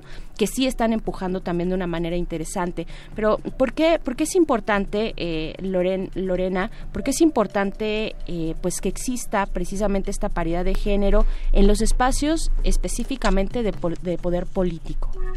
Mm, es importante por, por, varias razones, pero principalmente porque es una cuestión de justicia y una cuestión de representación política. Es una cuestión de justicia porque históricamente las mujeres han estado subrepresentadas de estos espacios de toma de decisiones, aun cuando eh, somos más del 50% de la población, aun cuando las mujeres se interesan en la política y, y constituyen más del 50% de la militancia de los partidos políticos pero en los espacios de toma de decisión las mujeres no aparecen. Siempre hay obstáculos eh, de, de distinta índole que obstaculizan y dificultan que las mujeres compitan en igualdad de condiciones con los hombres. Eh, por eso se han, requerido medidas formales, mecanismos institucionales para contribuir a, desequilibrar em, o más bien a contribuir a a hacer la cancha pareja entre hombres y mujeres. A nivelarlo. A nivelar, sí, exacto, la competencia en igualdad de condiciones. ¿Cuáles, cuáles son los, digamos, los tres temas eh, que tú verías como más fuertes de la agenda que se está moviendo ahorita en México a nivel de poder político? Eh, pues sí eh, podemos tal vez empezar con el legislativo, lo que lo que tenemos que atender en temas de agenda de género. Pues el más importante ha sido combatir la violencia contra las mujeres en sus múltiples expresiones. Em, se han presentado muchas iniciativas de todos los partidos en este sentido contra la violencia política, contra la violencia obstétrica, contra el acoso sexual y callejero, pero principalmente contra la violencia feminicida, que ha sido un tema muy lacerante en nuestro país. Este ha sido eh, una de las agendas que, a las que le han dado mayor prioridad todas las mujeres de la legislatura pero también han participado activamente en otras reformas, em, como por ejemplo la educativa, para incluir una perspectiva de género en esta reforma. Por ejemplo, se adoptó que en los planes y programas de estudio se incluya la educación sexual en los programas. Eh, a mí me parece un, logro muy importante mm, considerando que hay un grave problema de embarazos en la adolescencia, eh, de violencia en el noviazgo entre adolescentes y jóvenes, que son problemas que hay que atender desde un modelo educativo para informar eh, en estas edades sobre estas cuestiones sexuales y reproductivas. Claro, la violencia en todas sus formas, particularmente por obvias razones eh, la violencia feminicida y también el tema de la educación, de la educación sexual, que ha tenido pues muchas barreras y muchas resistencias en los estados particularmente, ¿no? Es un tema es un tema que ha sido delicado, ¿no? ¿Qué, otros temas eh, vienen o alguno si tienes otro que, que tengamos que estar siguiendo de cerca. Sí, pues mm, las mujeres han presentado iniciativas, por ejemplo, para empoderar eh, sobre la autonomía económica mm, que ha sido bastante importante. El tema de las guarderías, por ejemplo, ah, le han dedicado mucha atención. Eh, que se incluya una la perspectiva de género en el Programa Nacional de Desarrollo, en las leyes de presupuesto de ingresos y egresos, eh, egresos principalmente, que se respeten eh, los programas con perspectiva de género que ya están aprobados en estas leyes, dar seguimiento y hacer un, un, eh, papel mm, que corresponde al Congreso, que es también controlar eh, al Poder Ejecutivo, ¿no? Una función de control hacia el Poder Ejecutivo. Eh, licencias de maternidad, de paternidad, han sido temas que han preocupado a las mujeres. Y bueno, la cuestión política que ya mencionamos, que fue bastante exitosa, de paridad en todo. ¿Cómo, cómo hacemos? Y digo, es una pregunta, supongo, muy complicada, Lore. ¿Y ¿Cómo hacemos para que esta, esta ley, bueno, estas reformas a las leyes que finalmente nos dan al menos a nivel federal habrá que ver cómo corre en los estados. Ya nos decías son tres estados los que ya eh, pues aceptaron los que ya eh, aceptan esta paridad total. Pero cómo hacerle para que baje a las prácticas en el ambiente político y en el contexto del poder político cómo cómo cómo hacerle para que baje a las prácticas eh, cotidianas de los partidos de los organismos de los órganos de gobierno de estos tres niveles de los tres poderes que nos mencionabas porque hemos visto eh, pues ejemplos difíciles, ¿no? Por ejemplo, en Chiapas el año pasado, en las elecciones, ¿no? Donde, bueno, pues sí, estaba la candidata como titular, pero atrás había un hombre, ¿no? O tal vez está ahí, pero quien realmente lleva el poder, el poder político y la decisión es eh, algún familiar hombre, ¿no? Ya sea un, un, esposo, un hermano, un padre, ¿no? Y ellas están ahí como para ocupar nada más el espacio. ¿Cómo, cómo tenemos que hacerle? Sí, pues hay, hay varias cuestiones. Eh, definitivamente sí, una cuestión eh, cultural, educativa, en la que las mujeres se empoderen y ocupen los espacios de decisiones. Y es esto un poco el espíritu de la ley, que no solamente ocupen los espacios, estén presentes, sino que puedan tomar esas decisiones. Em, eh, en este sentido, pues la reforma cabe señalar que es muy específica, por ejemplo, no aplica para toda la administración pública, que como algunas personas sostuvieron, aplica para los cargos de toma de decisiones, que es, es en lo que se está enfocando esta, esta reforma constitucional. Y bueno, es una medida institucional, claro que deberá de ir acompañada pues de un, y se espera que, que ayude a crear un cambio cultural cultural más rápidamente que si no existieran estas medidas. Entonces, pues mm, esto sí se espera que reduzca los tiempos para eh, en los que se alcanzaría esa igualdad entre hombres y mujeres de una manera natural, digamos, sin, sin adoptar medidas legales, medidas de acción afirmativa como estas. acciones afirmativas, ¿no? Frente a un sistema, un sistema que ha eh, precisamente omitido o ha reducido la participación eh, política y en todos los ámbitos eh, públicos de las mujeres, ¿no? O sea, hay que contrarrestar eso con acciones afirmativas. Me parece bien, bien interesante lo que nos, lo que nos compartes, Lorena.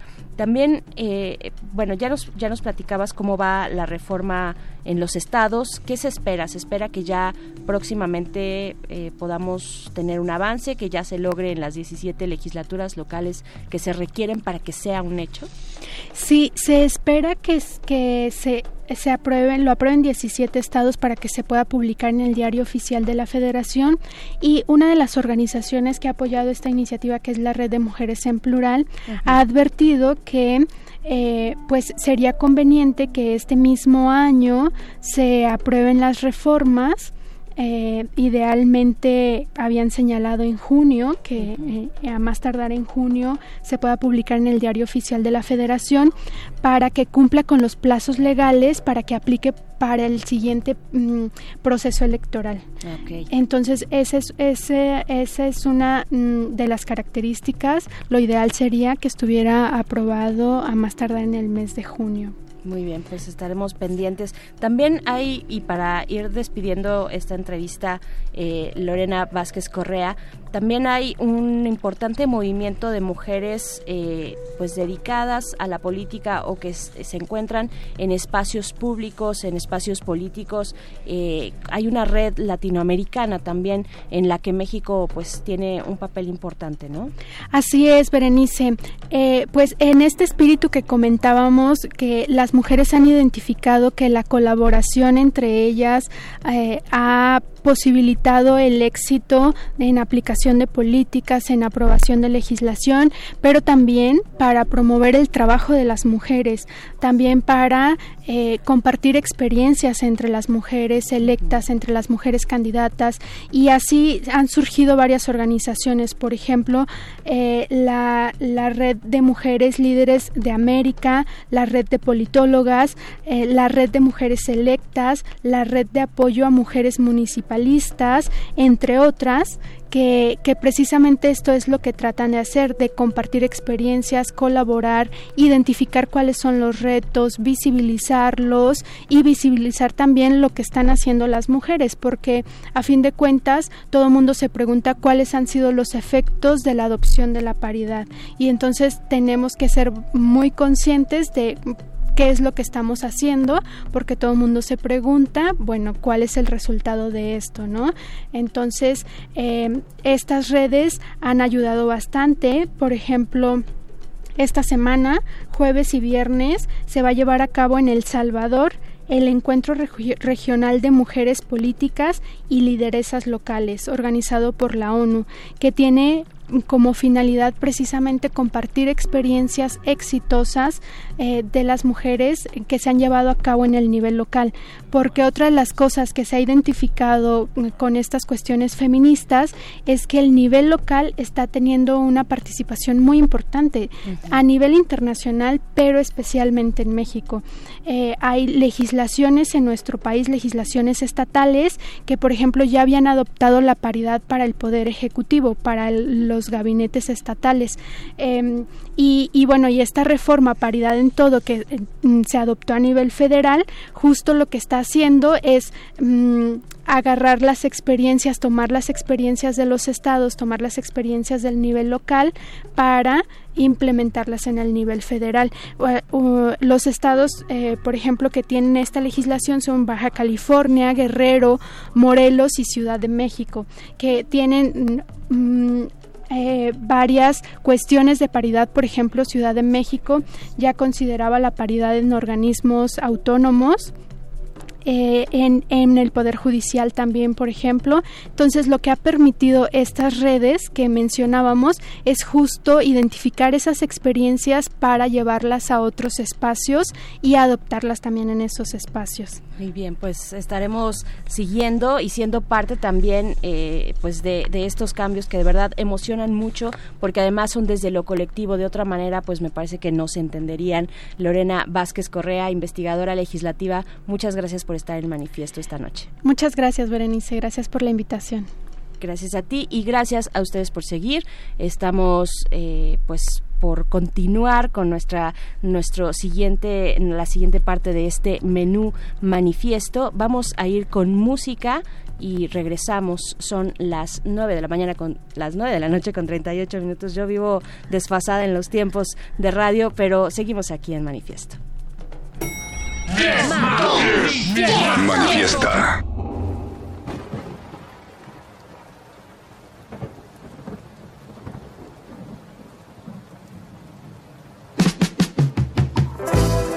Ah. Whatever goes around eventually comes back to you. So you gotta be careful, baby, and look both ways before you cross my mind.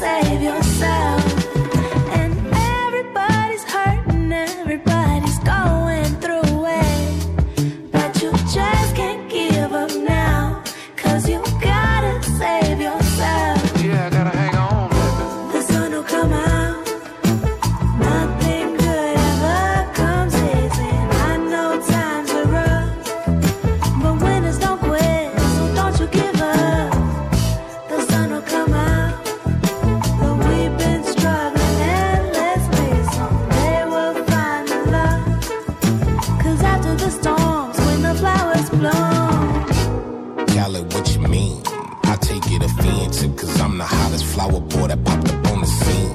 Feeling better, better than ever, cause your umbrella, umbrella. Sun is beaming on me like headlights beaming on Bambi. Now let's pretend the street is a room and you are a Camry. Cause you drama candy, the Tito to my Randy. Now let's produce some thrillers, my chocolate with your vanilla, uh. The sun will come out.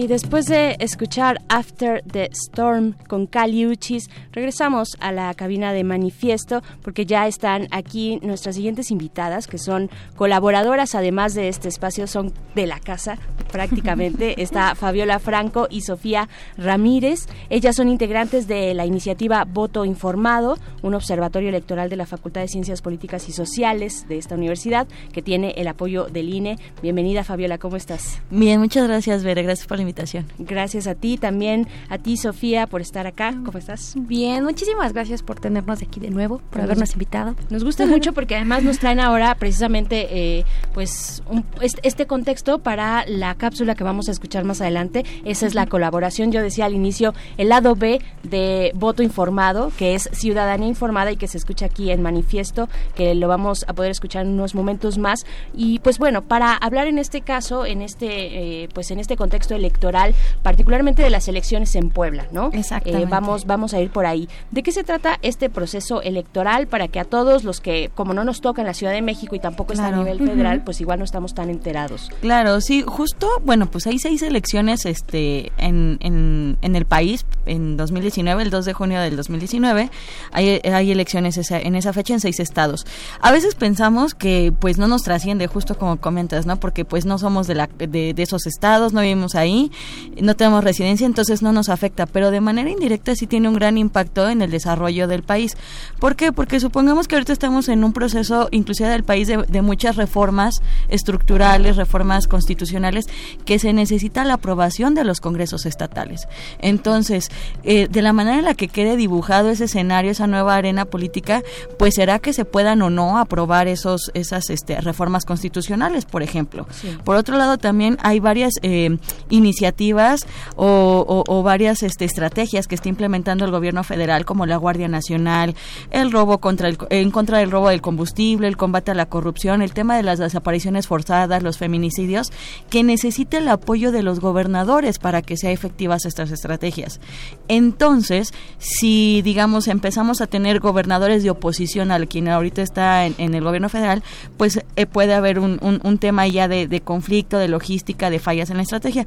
Eso son muy importantes, sobre todo como estar tal vez u observando estas elecciones cómo se desarrollan, o si vivimos en esos estados, participar, ¿no? Entonces son seis estados, en Puebla en este caso se va a elegir una gubernatura y cinco ayuntamientos, esto es por lo es una elección extraordinaria por lo que pasó en diciembre del año pasado el caso de Marta Erika de la gobernadora electa y cinco ayuntamientos en donde bueno decidieron repetir la elección por diferentes procesos indebidos que se llevaron a cabo. Después tenemos Aguascalientes tendrá elección en 11 ayuntamientos, Baja California es el otro estado que tiene gubernatura, eh, tiene diputaciones federales y ayuntamientos, Durango elige ayuntamientos, Quintana Roo diputaciones solamente el Congreso. Y Tamaulipas eh, tendrá diputaciones igualmente, ¿no? Entonces, esa es la razón de por qué es importante estar al pendiente de estas elecciones y bueno, muy específicamente en el caso de Puebla, este es una elección muy muy particular y bueno, pues Sofi es quien le ha estado dando mucho más seguimiento al tema de este pues de las elecciones en Puebla, ¿no? Puebla. Y también cómo se han acercado ustedes, por supuesto, desde voto informado, ¿no, Sofía? Sí, eh, la verdad es que nos ha estado costando un poquito. Con- encontrar a los, a, lo- a los candidatos, pero han estado muy dispuestos, que es parte de- del trabajo que hemos estado realizando, principalmente con el cuestionario. Eh, tratamos de encuestar a 27 candidatos. Ya llevamos dos de tres gobernadores. El candidato del PRI, eh, Alberto Jiménez, y el candidato del PAN, Enrique Cárdenas, nos contestaron inmediatamente. Hay que decir que ustedes están haciendo, ustedes y su equipo, un esfuerzo extraordinario. Ustedes específicamente de estar aquí, por lo menos, ¿no? Sí. De verdad que vienen corriendo y siempre, eh, cuando hay periodo electoral en voto informado, pues tienen una agenda amplísima que se trata precisamente de encuestar a los eh, candidatos y candidatas. Tienen un cuestionario ahí en la página de voto informado, que es el que se aplica, ¿no, Sofía? Sí, así es. E- Este instrumento, bueno, este cuestionario cu- cuenta con 40 preguntas, bueno, un poco más, y tenemos dos específicos, uno para gobernador y el otro para presidentes municipales. La única diferencia es el tipo de atribuciones y funciones que van a llevar a cabo cuando sean electos, ¿no? En caso de ser elegidos. Nivel ejecutivo, entonces. Así es. No, este cuestionario fue revisado y aprobado por un comité académico previamente, antes de, de- de hacérselos a los candidatos. Y como te comentábamos, llevamos el 68% de candidatos ya encuestados, ¿no? Dos gobernadores, 15 de 22 presi- presidentes municipales. Entonces, los invitamos por eso a que a que respondan los que nos faltan. La verdad es que ya son muy pocos. Tenemos hasta el día de mañana para responder este cuestionario y poder subirlo al portal y que la ciudadanía pues emita un voto informado. Sí, imagínense las prisas que traen aquí nuestras compañeras. Eh, ¿Cuáles son los temas de la elección que a los cuales debemos estar atentos, atentas? En general, este, y ahorita yo creo que Sofi nos va a comentar sobre todo más lo- los que son muy en particular en el caso de Puebla, pero en general, bueno, que estas elecciones se desempeñen pues de, de, de entrada con los árbitros, con imparcialidad, que el INE haga su trabajo, que los OPLES hagan su trabajo. Es un caso muy particular el de Puebla porque el OPLE no está interviniendo, sino es el INE quien atrajo ese ese tema directamente, ¿no? directamente Sí, por ser extraordinaria, ¿no? Sí, también porque las condiciones este no se estaban prestando en el estado. Hay un tema de que es, es, este asunción total.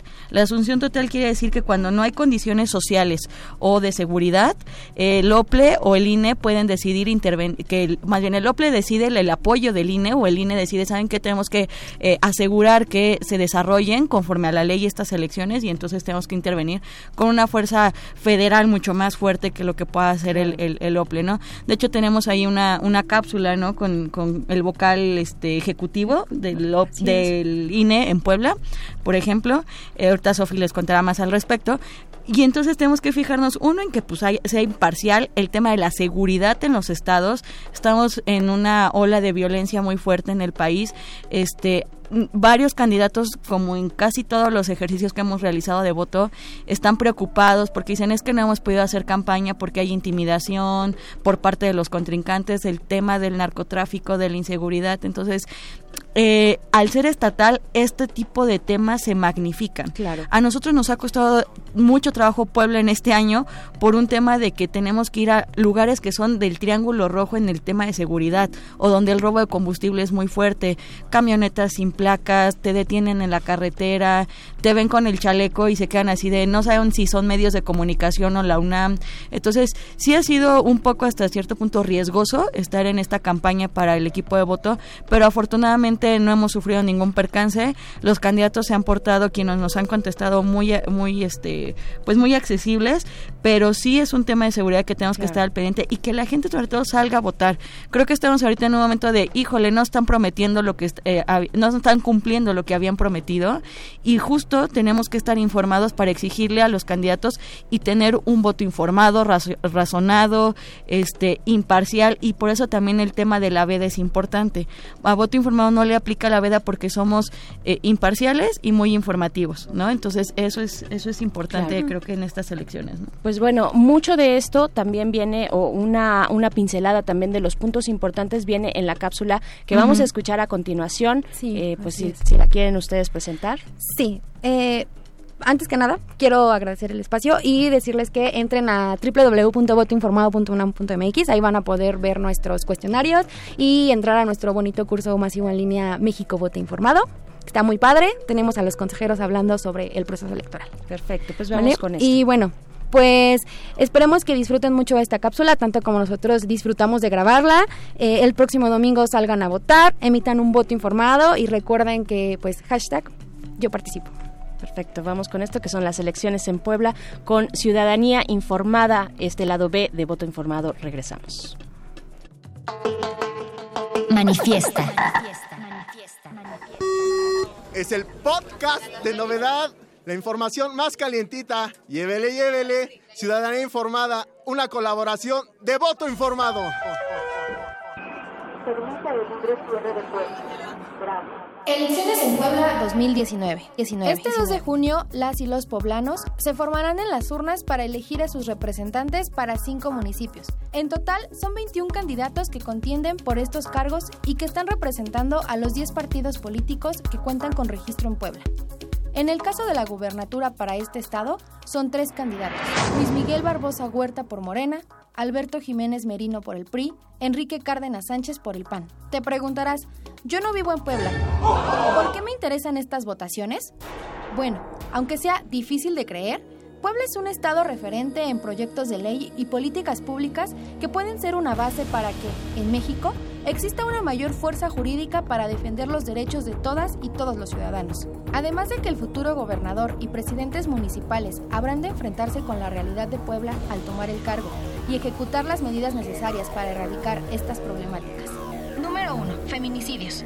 La Secretaría de Gobernación emitió alerta de género en 50 de 217 municipios de Puebla, debido a que triplicó el número de feminicidios registrados en el estado.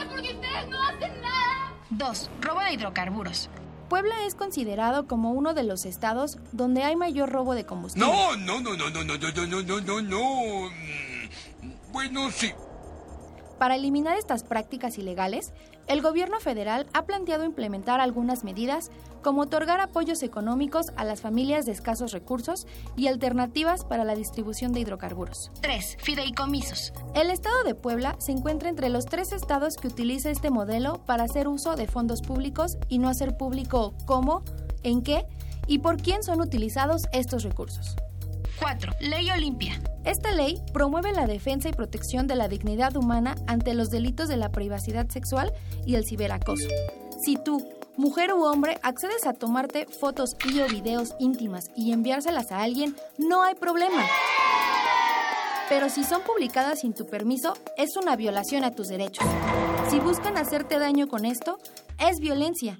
Y si tratan de extorsionarte con los videos o fotos, en Puebla es motivo de cárcel. Así que esto es lo que debes saber sobre las elecciones en Puebla. Infórmate, ejerce tus derechos y sé parte de una ciudadanía informada. Consulta más información en www.votoinformado.unam.mx.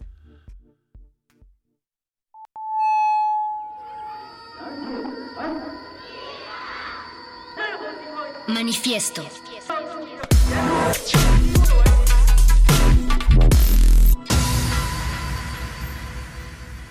Del beatbox Real trap shit. a la brillo box. Recomendaciones culturales dentro y fuera del museo. Encuadra.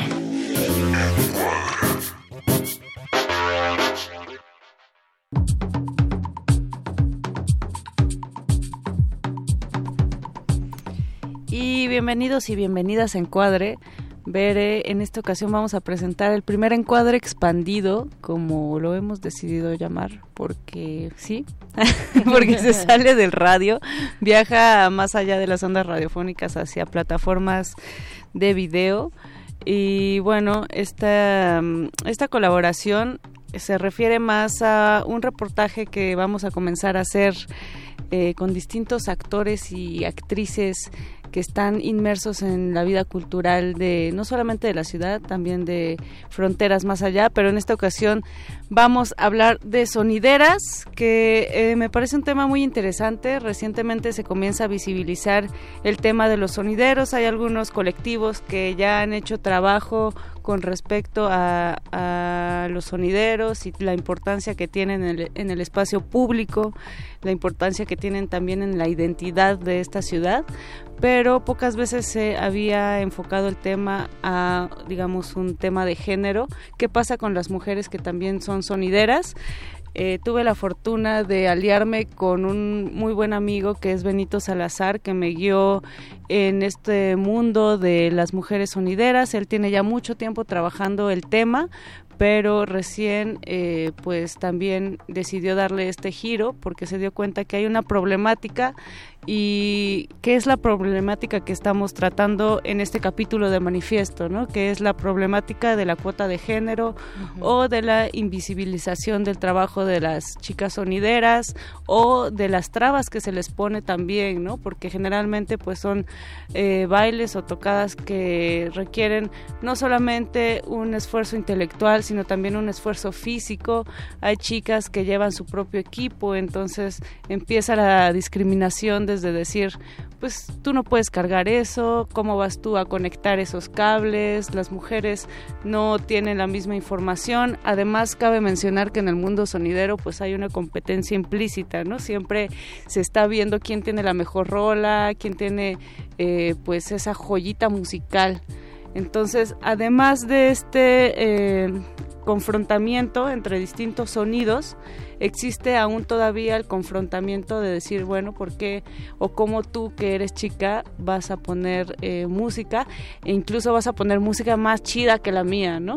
Entonces es ahí todo un tema, en verdad que hay muchas cosas que se quedan en el tintero de este pequeño y breve reportaje, pero creo que es un tema interesante, me gustaría presentarlo, no sin antes agradecer también a las chicas que pues me abrieron literalmente la puerta de su casa, eh, que es Joyce Joy, que ahorita está en un colectivo de mujeres vinileras, recientemente eh, formaron esta, este colectivo, también entrevistamos a... eh, a la Chiqui Salsera, que es de Iztapalapa y también nos invitó a su casa a conocer un poco del trabajo que ella hace.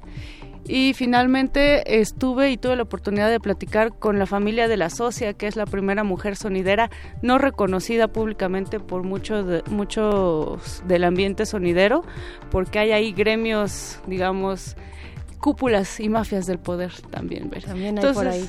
Vamos a escuchar un breve eh, pedazo, un breve fragmento de este documental. Lo vamos a subir a nuestras redes en Resistencia Modulada, en Twitter también, para que eh, lo puedan ver ahí completo y pues compartir también. Así es que bienvenidos, bienvenidas a Manifiesto y a este prim- primer encuadre expandido. Regresamos. Hola, mi nombre es Benito Salazar Guillén.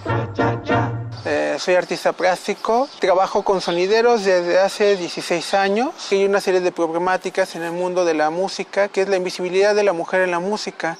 Chicas sonideras y muchas chicas en la industria de la música, solamente por ser mujeres, ya están puestas en duda sin poder analizar su trabajo, sin haber visto su trabajo, quizás si es capaz, si sabe, si puede, si tuvo que tener algún vínculo con algún hombre, ya sea sexual o afectivo, todo se pone en duda solamente por ser mujer. Las mujeres sonideras no representan ni siquiera el 1% del padrón de hombres que existen en el medio sonidero.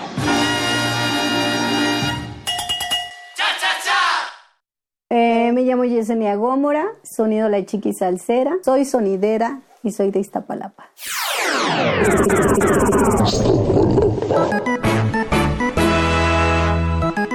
Eh, como locutora hace cinco años, eh, pues bueno, con mi esposo Sonido La Libertad de Guillermo Olivares y pues inicié ahí de traviesa moviéndole a las cosas y pues bueno, en una de esas que empiezo a hablar en el micrófono y pues de ahí me nació el gusto. Pues bueno, se me ocurrió decirle a mi esposo, fue el primero que me apoyó, creo, en todo esto. Ha sido este una, una pieza clave, ¿no? Dentro de, la vida de la chiqui.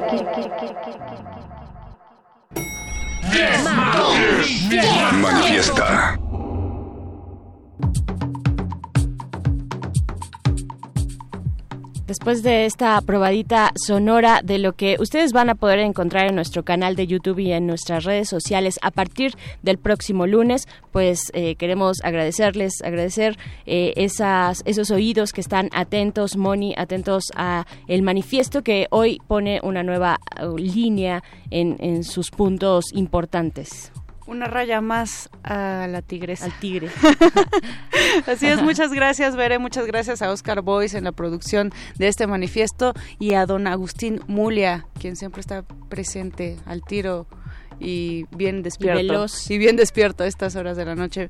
Gracias, Berenice Camacho. Gracias, Mónica Sorrosa. También Alba Martínez estaba por allá Alba y Martínez. tal vez todavía continúa. Sí, sigue aquí.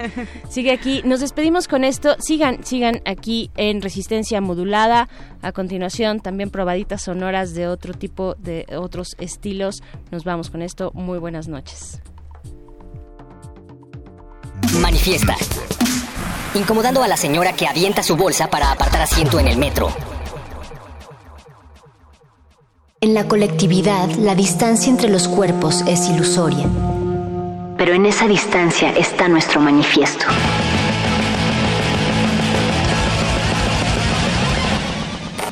Manifiesto.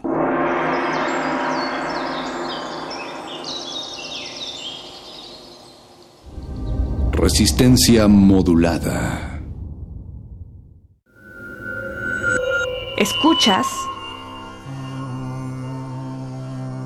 96.1 de FM. XEUN. Radio Transmitiendo desde Adolfo Prieto 133, Colonia del Valle, en la Ciudad de México. Radio UNAM, experiencia sonora. Hace varios eones, la Tierra fue un planeta rebosante de vida. Sus habitantes agotaron los recursos naturales y acabaron con los seres vivos. No permitamos que el futuro nos recuerde como una tragedia griega. En nuestras manos están las acciones para cambiar el rumbo. Aprendamos juntos cómo salvar nuestro planeta en Habitare, Agenda Ambiental Inaplazable. un programa del Instituto de Ecología de la UNAM y Radio UNAM. Todos los martes a las 15.30 horas por el 96.1 de FM y su retransmisión los domingos a las 18 horas por el 860 de AM. Radio UNAM, Experiencia Sonora.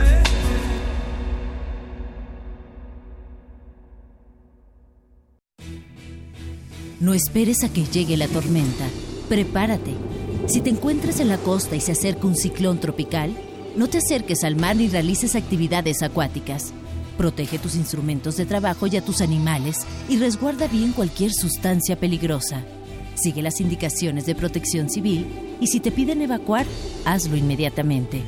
Tu vida y tu seguridad son lo más importante. Comisión Nacional del Agua. Somos Tu acervo. tu memoria, Tu identidad. tu patrimonio, Tu cultura. tu cine. Somos la Filmoteca UNAM. Para cinéfilos y público en general, preservamos y difundimos los materiales fílmicos de la memoria histórica del país. Tenemos laboratorios, banco de imagen, centro de documentación. Sala de exposiciones, tienda, librería y salas de cine. Visítanos en el Centro Cultural Universitario, el Cinematógrafo del Chopo y Casa del Lago. O accede desde tu computadora a nuestro cine en línea y museo virtual. Estamos en Facebook, Twitter e Instagram. Filmoteca UNAM. Reconocimiento UNESCO Memoria del Mundo 2017. Resistencia modulada. Como dijo el sabio Playlist Zoo, el viaje de las mil canciones empieza siempre con la primera reproducción.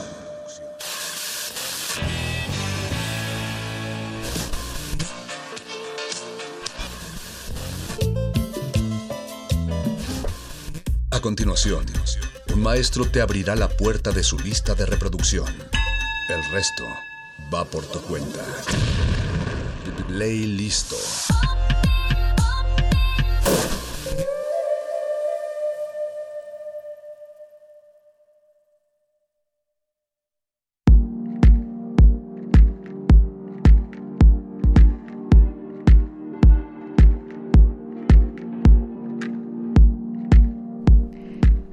Bienvenidos, otra vez soy yo, Mónica Sorrosa. Este es un playlist no tan habitual porque hacía ya varios meses que no hacíamos un playlist en vivo. Don Agus acepta y afirma esta petición. ¿Quiere Don Agus que hagamos más sesiones en vivo? ¿Está bien? Dice que, pues sí, que no nos manchemos tanto, que nos pongamos a trabajar, que hagamos lo nuestro. Agradezco también a Oscar eh, Boyce en la producción de este playlist, Alba Martínez en la continuidad que acaba de apagar la luz, quizás siga todavía por ahí en su oficina, pero mm, sean ustedes bienvenidos y bienvenidas porque, bueno, como bien saben, se está dando una efervescencia de conciertos, una efervescencia de festivales. Cada vez son más, sin embargo, las propuestas me parece vale la pena analizarlas y sobre todo si vienen de un medio tan querido y tan confiable como es Indie Rocks. Aquí en Resistencia Modulada siempre estamos haciendo alianzas frecuentemente con este, mm, le, llamaría conglomerado mediático adaptado a la a, a la sociocultura mexicana chilanga. Está con nosotros ya Cintia Flores. Cintia, bienvenida una vez más a esta tu cabina. Muchas gracias, qué bonito, qué bonito se escuchó y muchísimas gracias por el espacio. Este, nos da muchísimo gusto venir a, a compartir y a difundir ¿no? lo que está sucediendo. Bueno, lo que más, está además. por suceder el próximo lunes. Así es. Y sobre todo porque pues ya cumplimos 13 años de existir y, y pues ha sido como una una trayectoria bastante compleja, ¿no? Y Se le ha sudado, se le ha sí, sudado. un cúmulo de aprendizajes y de conocer gente de todo tipo, ¿no? Que, que al final justo ese proyecto que tanto queremos que es Indie Rocks, pues ha sido construido por muchas personas, ¿no? Y que se que se agradece, ¿no? Que han compartido un granito de arena en cada año, un cachito de su corazón, ajá, cada letra, ¿no? Que ha estado, bueno, que estuvo ahí en las en las revistas impresas o ahora Platícanos cómo surge Indie Rocks hace 13 años. ajá, yo ya llegué, ya, ya existía, la verdad. Este surgió con pues con la idea del director Fernando Fonseca que él él hacía muchas fiestas en el sur y de repente pues quiso hacer más toquines y con bandas de tipo Austin TV o no uh, el extinto hoy extinto Austin TV exacto o ya los da punto bit no pero ahí cuando eran más chavos. En sus años más más guapos todavía. Y otras bandas que ahorita ya no existen. Entonces, al buscar medios que difundieran este tipo de shows, como que le costó trabajo y el mercadólogo también vio la, ¿no? Como la oportunidad de de estrenar, de pues de, sí, ¿no? De crear con sus amigos un medio de comunicación que difundiera estos eventos y estas bandas, ¿no? Y, y pues justo estaba como en ese en medio de ese boom de la palabra indie, que, al final pues, ¿no? Era como una mutación del do it yourself, ¿no? Pero también atendiendo justo, Cintia, a pues todos estos grupos que empezaron a surgir en hace ya 15 años, que ya era como la ruptura con ese rock eh, rupestre con ese el rock, el rock en tu idioma. Sí con ese híbrido ya que no encajaba tanto con lo que estaba sucediendo eh, en la ciudad y, con la banda más joven, ¿no? Sí, sí, exacto. Sí, me acuerdo de esas disqueras. Bueno, cuando Noise Lab tenía su disquera, Uy, Noise tenían los Dynamite, tenían los nuevos ricos, los nuevos ricos, los nuevos estaba bien chido, ¿te acuerdas todo eso? Y cuando Silverio salió de ahí. Exacto. María Daniela cuando tuvo sus primeros éxitos. Ajá, imagínate, también me acuerdo de uno que se llamaba Control con K Noise Control con K. Ajá, era otra disquera. Híjole, había todo, era todo, ¿no? Una como nueva revolución y también al mismo tiempo eh, un cambio en las redes sociales, ¿no? Que también MySpace, ¿no? Sí, sí, sí. Comenzó a, a, prender un buen, un buen a la banda. Ajá, el Facebook igual apenas, ¿no? Todavía estaban con, con sus tikis y, no sé, un buen de cosas muy diferentes. La distribución de música por estos medios, sí, ¿no? ajá, exacto. Lo que hoy es como súper normal, hace 15 años no era no tan era así. Todavía se escuchaban discos, ¿no? No, y descargas tus MP3 y no, ahí estabas como medio como con las tarjetas, ¿no? De colección, intercambiando los MP3 añorados, ¿no? Que te tardas todo el bueno, no, creo que eso fue antes, pero porque te tardabas años, ¿no? En descargar y con mucho orgullo los tenías ahí. Sí, el coleccionismo también, que de repente, de repente tuvo un declive, ¿no? Ajá. Pero creo que ahorita vuelve, vuelve a subir ese coleccionismo vinilero. sí, afortunadamente. Ajá. ¿Cómo, ves ese fenómeno tú desde Indie Rocks, por ejemplo? Increíble, porque, por ejemplo, ahorita que ya tenemos dos años sin la revista impresa, yo, yo añoro, ¿no? Que, que en un futuro regrese, ¿no? Que la gente se canse de las pantallas o yo qué sé, ¿no? Y busque otra vez estos formatos, porque al final sí es otro tipo de convivencia. ¿No? O sea, de repente llegas y sacas tus joyas y las disfrutas de otra forma, el sonido es diferente, este... Implica tiempo, que era algo que estaban platicando nuestros amigos de Muerde Lenguas al principio de esta emisión de Resistencia Modulada, que ahorita no tenemos tiempo para hacer las cosas o no nos damos el tiempo, ¿no? De escuchar una canción, de ir a, una tienda de, discos, ¿no? De respiro, ¿no? Sí y escuchar con atención toda una producción, ¿no? Y de hecho, ¿no? Gracias a estos respiros surgen grandes ideas y, ¿no? Como como la semana Indie Rocks Pontu, ¿no? Que sí es como, ajá, ajá, como que en la trayectoria de repente estás escuchando la música en otro mood y dices, pues, ¿por qué no? O sea, ¿por qué no? Eh, digo, ¿no? Ya con la historia de, de toda la evolución del medio, el foro, en fin, ¿no? Como que, pues, un medio impreso que se convirtió en un foro de música, porque también es súper esencial y necesario, lo dice mucho Pacho Paredes, ¿no? Que ahorita está en el Museo del Chopo, ¿no? O sea, la cultura también necesita de estos espacios libres de violencia, donde se disfrute la música, donde te la pases bien, donde eh, se desfogue toda esta válvula de presión que se vuelve de repente la rutina de la ciudad, ¿no? Sí, y donde conectes con gente, ¿no? Eso también es como elemental en los conciertos, más allá de de que vas a ligar o yo qué sé, ¿no? O buscar, o sea, como que volteas y platicas, no, pero ajá, platicas de otra forma, ¿no? Como tus gustos, tus pensamientos sobre la vida o no sé, como que conectas de otra forma, ¿no?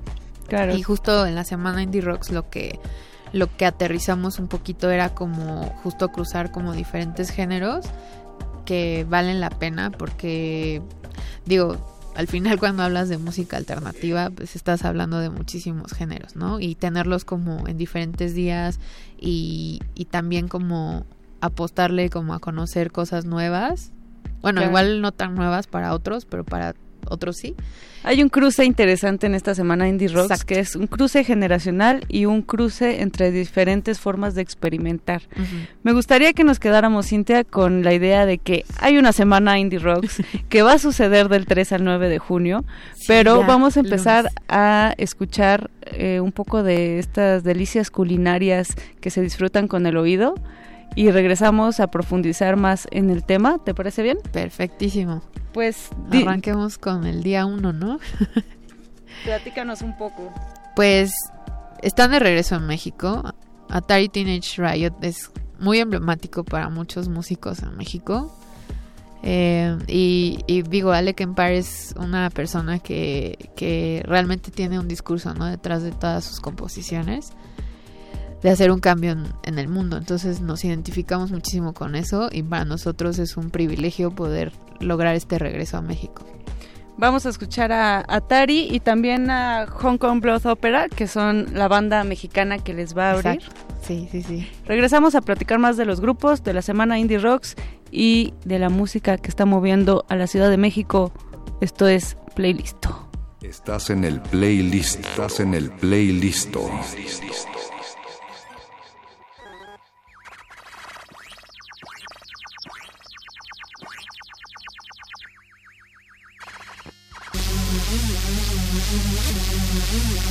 I will be more successful than all those that went before me because the time is right, the season is right, you are right, the conditions are right. We must go free now. Now is the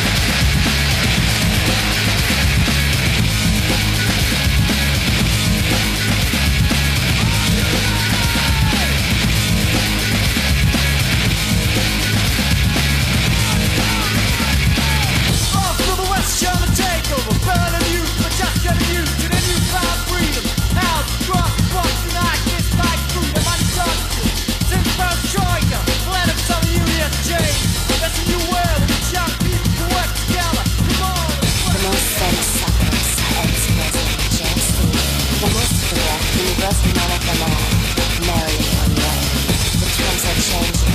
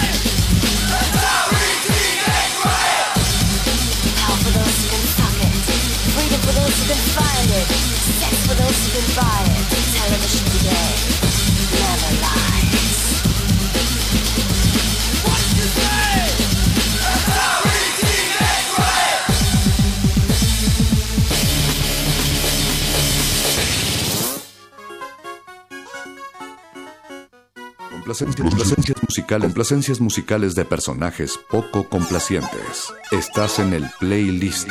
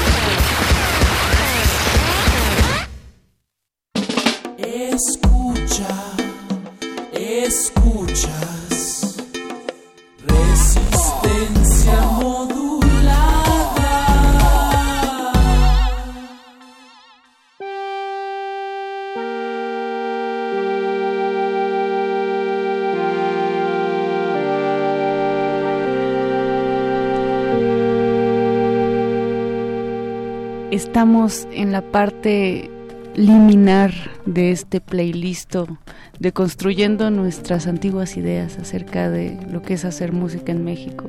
Y un poco sacando el Grinch que tenemos dentro, Cintia Flores y yo.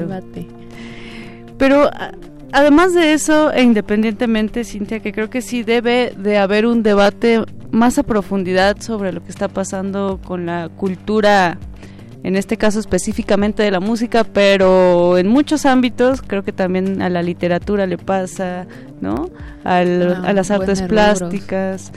eh, que, que de repente hace falta no solamente instituciones fuertes que fomenten el talento de un montón de gente que está haciendo cosas, sino también instituciones que vinculen a los artistas con lo que está pasando en el mundo y que nos muestren otros, otros panoramas para decir, oye, México es mucho más allá que Claro. nada más... eh, pues Frida Kahlo, ¿no?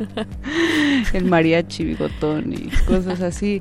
Creo que sí hace falta, pero iniciativas como Semana Indie Rocks ha hecho un gran, gran esfuerzo por expandir las, no solamente los sonidos, sino también las redes. Cuéntanos eh, acerca de este año que tienen, eh, la propuesta que traen y cómo la conformaron también, porque es interesante El ver, escuchar de- qué hay detrás de hacer un festival. Bueno, esta es la cuarta edición y, y sí es complicado como eh, el resultado, o sea, llegar al resultado de, de la lista de bandas, ¿no? Porque de entrada en verano ya hay muchos festivales en Europa, entonces como que siempre empezamos con una lista y termina siendo otra, pero como que sí vamos este, procurando que todo cuaje y, y, el- y- y- transmita lo que pues lo que el medio quiere promover, ¿no? Ideales, sonidos, este, actos en vivo que realmente sorprendan, o la primera vez en México de tal, ¿no? Como O bandas ya que tienen una historia Ándale. como acabamos de escuchar, ¿no? De que, sí, que ya había venido un lunario, que estuvo increíble el show y que para muchos fue como... Y, y, y digo, desde la primera vez que aterrizamos como esta idea, sí fue muy... Pues muy de la mano con los gustos personales, honestamente, ¿no? O sea, si recordamos, pon, pon tú, ¿no? Yo, en mi caso, Chivo Mato, ¿no? Mm. Fue como... Hace un par de años. Ajá, ya fue como, como un sueño hecho realidad y que sé que para otras personas, no sé, actualmente Lee Fields, ¿no? Que es la segunda fecha también es un sueño, ¿no? Ver a este personaje que todavía sigue vivo y que, ¿no? Que en el escenario transmite de una forma muy única el soul, ¿no? Entonces, toda esta conexión que, que nos identifica como a los melómanos eh, es como la base de todo, ¿no? Y, y al final también la plataforma lo que busca es apoyar al talento nacional. Ahorita que escuchamos a Hong Kong Blood Opera, sí era como, eh, pues, como muy satisfactorio el decir que que esta banda de Guadalajara que ahora vive aquí, que no, o sea, sigue existiendo, siguen trabajando, pero por X o Y circunstancias, pues no ha salido, ¿no? Como de, de México y Falta de apoyo. Ajá, o nuevamente. Justo, mira, regresamos a este tema. Entonces, el, igual, ¿no? Es como muy complicado hacer carrera, sin embargo, el hecho de que tengas esta plataforma o este escalón, ¿no? Que te, que, que te permita como profesionalizar. Exacto, profe- eso, profesionalizarte y sobre todo que ponerte a la vista en el spotlight de, de nuevas generaciones es lo que va nutriendo, ¿no? Y que, y que es lo que a veces necesitan muchos, ¿no? Como estar ahí en ese punto clave para que más gente replica, replique, ¿no? Como, como pues simplemente el, oye, tienen talento, ¿no? Créansela. En México hay talento, sí, sí es real, ¿no? Y seguir y seguir y no soltarlo, porque la verdad es que muchas bandas sueltan, tiran la toalla, ¿no? Porque no se la creen o porque no, pues, digo, es una chama muy complicada, pero, pero al final es chama, ¿no? Y, Y es, pero, pero sí llega un punto donde como músico dices, bueno, voy a tocar en, en lo que estábamos platicando, ¿no? Toqué en, en el Normal, toqué en un festival como la Semana Indie Rocks, toqué en, eh, digamos, varios festivales ya importantes, pero luego, ¿qué sigue? ¿Qué. ¿Cuál es el siguiente paso, no? Y a quién le podemos como cuestionar ese tipo de, Claro. de cosas, ¿no? Ajá, o pedir auxilio, ¿no? No, pero bueno, al final, digo, ya también otra conclusión ya muy personal es que el trabajar, ¿no? Y seguir como viendo opciones, la habilidad, ¿no? De, del hazlo tú mismo, sí ha permitido como a muchas personas trascender, ¿no? Por ahí tenemos a un Rodrigo y Gabriela que, bueno, ¿no? O sea, ellos mismos dijeron, ahí se ven, ¿no? Porque nosotros sí creemos en nosotros y bye, ¿no? Y, y regresan y ya la gente como, o sea, ya valora, ¿no? Lo que, lo que antes no valoraba, o un hocico, no sé, ¿no? O sea, sí hay claros ejemplos de, de que, de que luego el hazlo tú mismo te lleva a otras, o sea, el trabajarlo, ¿no? Claro. Te lleva a otros niveles y a otros Sí, ahora espacios. también se, se crea un ambiente de eh, compañerismo entre las bandas locales. Ah, eso sí que está creo increíble. que está chido. Digo, no siempre se da, siempre. No. hay sus- sus Luego los egos, ¿no? Ajá. Sí, pero creo que también, eh, pues un poco que seamos o que estemos en una en un terreno pantanoso en cuanto a industria y a este tipo de cosas también da un poco pie al compañerismo, ¿no? Sí, sí, y al sí, apoyo sí. mutuo. y Claro. Cosas chidas también surgen, ¿no? De- sí, no, y de que, la y que catástrofe. encuentras sí, en medio del caos. siempre. Sí, sí, y, y luego te das cuenta cómo, cómo naturalmente como que las generaciones, digo nuevas, porque yo ya soy más grande, pero sí hay nuevas generaciones que que transmiten ese ese compañerismo y ese, o sea, ya el entendimiento de, a ver, yo soy parte de una escena, ¿no? Local. Entonces, o sea, por ejemplo, ya con los nuevos recintos, que también, por ejemplo, el 316, ¿no? O hay lugares donde entre ellos mismos están viendo qué más, ¿no? O sea, Claro. quién más promueven y eso está increíble, ¿no? Eso es como, para mí es como un foco verde, ¿no? De, de órale, ¿no? Ahorita es cuando más hay que trabajarlo y más hay que estar escuchando y, y conectando. Y esta, este mm, fluir entre medios, espacios, ¿no? También, o sea, también esa público. apertura, híjole. ¿Qué tanto, por ejemplo, Indie Rocks eh, ha, ha escuchado a ese público que tienen, que ya es muy cautivo, pero que de repente llega alguien que no les late tanto a ustedes, pero dicen, bueno, a la gente le, le gusta. ¿Cómo, ¿Cómo manejan eso? Híjole, no sabría decirte como... no, más bien creo que... Luego es como... Como la gente pidiendo lo mismo. Eso es- creo que es lo que no... No me cuadra, pero... Híjole, que... que ¿Alguna no grata sorpresa que hayan dicho, bueno, vamos a darle la oportunidad? Ya Pero ya como promotoria, ¿no? Como contenido sí, muchas, ¿eh? O sea, sí, sí ha habido como... Híjole, hubo un disco que conocí de Sleep Party People, que justo un... En Twitter me acuerdo que alguien nos puso como, escuchan esto, ¿no? Y, y ya de ahí, pues, pues con... ya que... Oye, este, no, bueno, de que nos puso este tweet Y, se llevaron una buena sorpresa. y fue una gran sorpresa y digo, sí ha habido como muchos comentarios y ya se incluyen en la reseña y también nos da gusto que otros promotores, nuevos promotores y jóvenes le estén arriesgando a traer también a estos talentos, ¿no? O sea, luego sí es complicado, ¿no? Porque podríamos todavía apostar a cosas más desconocidas, pero al final tienes que ser un equilibrio, ¿no? Para que todo siga adelante. Hablando de artistas eh, nuevos, yo quiero decirte, Cintia, que me llevé una grata sorpresa, te lo dije hace rato, con eh, Orestes Gómez, que es un venezolano que va a estar eh, abriéndole a Lee Field justo. y que creo que de verdad vale la pena eh, echarle una oreja. Es parte de esta diáspora venezolana talentosísima que ha recorrido el país y más allá del país. Entonces, esto va a suceder el martes 4 de junio. Ajá. Entonces yo diría ahí que pongan y paren bien la oreja. ¿Te parece si escuchamos eh, más tracks? Órale, hay que poner que, que sigue. Te late si vamos con justo Lee Fields Ándale. y Solar de Inner Wave. Ándale, y para regresamos. seguir al tercer día. Ándale. Esto es Playlist. Estás en el playlist, estás en el playlist.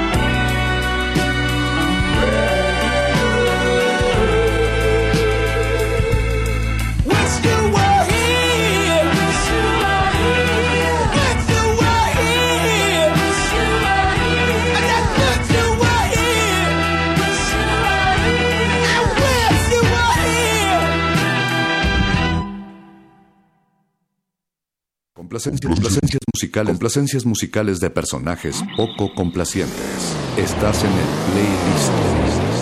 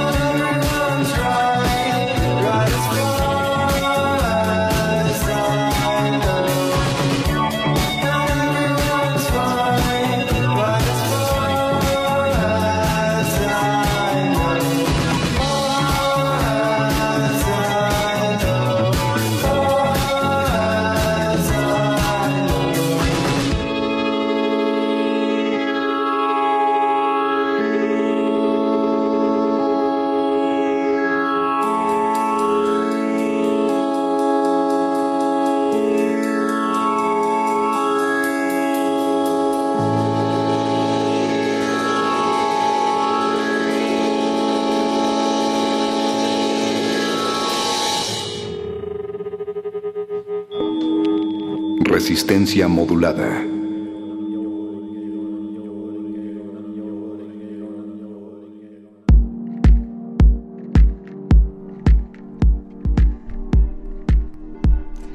Esto es playlist de resistencia modulada. Estamos con Cintia Flores de Indie Rocks. Acabamos de escuchar dos propuestas de esta semana Indie Rocks que se va a llevar a cabo del 3 al 9 de junio en su lugar favorito, el foro Indie Rocks, ubicado en Zacatecas, número, ¿qué número? 39. Zacatecas número 39, Colonia Roma.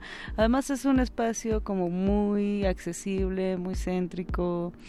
eh, creo que, o sea, como muy amable llegar también, ¿no? O sea, hay como varias rutas. Puedes llegar en metrobús, puedes llegar en metro, fácil caminar. Eh, sin, digo, siempre va a haber delincuencia, pero Sí, ya, ninguna colonia se salva en esta ciudad, la verdad. pero digamos que es un, un lugar amable, ¿no? Donde Sí. se desenvuelve. Sí, sí, ya foro. como que está a la mano el Metrobús y, y Álvaro Obregón y sí hay varias cosas como muy que lo hacen muy ameno. Los beneficios de, de la centralidad. Que también Que estábamos también ese es hablando, ¿no? tema. Como un poco de ir abriendo espacios en, en otros eh, lugares, porque creo que también eso refresca y, y nos da otras visiones. Un, algo chistoso que sucede y que empezó a manifestarse más los últimos años es hacer estos festivales fuera de la Ciudad de México, ¿no? Sí. Que creo que de repente estábamos renuentes al cambio y a es que ya me queda el Foro Sol, me subo al metro y llego a mi casa, ¿no? Pero te das cuenta que se crea como una especie de eh, road movie, ¿no? O sea, te subes a- al coche o al transporte y hacer este viaje a otro espacio te da completamente otra experiencia estética. Claro, sí es muy necesario salir de aquí, respirar aire puro, conocer, bueno, conocer como otro tipo de, de públicos, ¿no? También. Y, y comer chido. Sí. En Guadalajara, por ejemplo. Ay, bueno, ¿qué te digo? Aunque sea, aunque sea cerquita aquí a Morelos o aquí a, a este al bosquecito en el Estado de México. Exacto, ¿no? y echarte tus quesadillas, en fin. Y pues sí, es lo que estábamos platicando hace ratito. Digo, de hecho, Atari va a estar en Tijuana y en Guadalajara. Y por si la gente que nos está escuchando no, este, bueno, que, que sea de allá o no. o Que se quiera dar un rol. Ándale. Pues este fin de semana ya llega Alec Empire por allá. Entonces, o si quieren recomendarle a un amigo que esté por allá, que aproveche porque van a estar ahí. Y, y, y ya, y ya nada más. Vamos recapitulando un poco, Cintia, para que quede súper claro como las fechas. El 3 de junio va a estar Atari Teenage Riot. Ajá. Le va a abrir Hong Kong Blood Opera. El martes 4 de junio va a estar Leadfields and the Expressions y le va a abrir este increíble venezolano Orestes Gómez. El Así miércoles 5 de junio va a estar Inner Inner Wave y le va a abrir eh, Boson de Higgs. de Higgs, que es una banda más nueva de la Ciudad de México, pero que está muy interesante. Digo, va muy ad hoc, es una muy buena propuesta. Es que ya están muy consolidados, entonces vale la pena que los vean. Y además vale la pena también esta, escuchar esta, este maridaje que siempre hacen los, los curadores de la semana Indie Rocks, que es buscar perfectamente quién, quién hace match, ¿no? Con, Ajá. con la banda. Ya con el mood del día, ¿no? Ajá. Así es. Y el jueves 6 de junio va a estar Cloud Nothings y le va a abrir el Shirota. El Shirota, sí. Nuestros amigos que ahorita están por todos lados, pero, pero justo, ¿no? Trabajando a ver qué, qué futuro, ¿no? Qué futuro les espera. Lo hacen muy bien en vivo, es garantía de ese show. Y también, ¿no? Como me comentaba Nacho de, del Shirota, que pues que Cloud Nothings también es muy importante en su carrera, ¿no? En su desarrollo como el Shirota. Entonces, Eso ha de ser un sueño hecho realidad, que, que tu gurú musical eh, esté ahí y tú vayas a tocar con, con ellos. Creo que es como algo súper acertado, ¿no? Que, Sí. que, que- que puedes eh, generar en este tipo de Y espacios. con el público, justo como que en la intimidad sí, digo, no, no es por forever, pero sí se crea una atmósfera, un ambiente muy, muy diferente, ajá, muy mágico. Y ahorita que dices intimidad y que hablamos de la eh, del auge de festivales, también creo que espacios pequeños dan experiencias eh, que no puedes obtener en, en estos masivos, ¿no? Claro. Entonces vale la pena de verdad eh, de repente sí salirse un poco del formato festival a gran escala porque luego pues no lo disfrutas tanto. No, pues nada más terminas viendo la pantalla, ¿no? A lo lejos y ya tampoco ves como los gestos, ¿no? Eso es muy padre cuando puedes tener la oportunidad de estar cerca y ver si viene de buenas y si de repente hubo un conflicto ahí como de monitores, como esos detalles, ¿no? Que te hablan un poquito más de la de pues, del nivel de calidad que tiene la banda, ¿no? O si una persona nada más está tomando agua, no sé, ¿no? Como que todo comunica. Entonces, estar como cerca de, de los talentos vale mucho la pena para como aumentar la experiencia, ¿no? Claro, y de verdad son de los conciertos que más, más eh, recuerdas, ¿no? Te llevas ahí en, Sí. tu, en tu memoria. Yo recuerdo ver a Ibelli en el Ah, Foro ¿te Indie Rock, acuerdas? sí, ¿Te acuerdas lloré. cuando vinieron? Sí, no, Lloré, no. la verdad. No, estuvo- igual.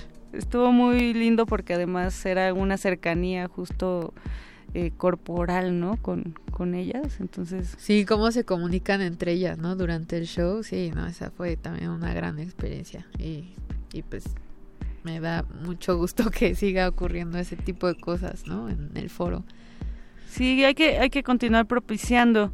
También, eh, bueno, para terminar el cartel, el viernes 7, Después de Cloud Nothings, ajá, después de Trust. Trust, así es. Y... Que se va solito, solito como hilo de media. Ay, sí. sí, así se fue. se fue solito y, y tiene dos shows. Está el early show que empieza a las 7 y después el de las 10. Porque, pues porque todo el mundo quiso y lo pidió.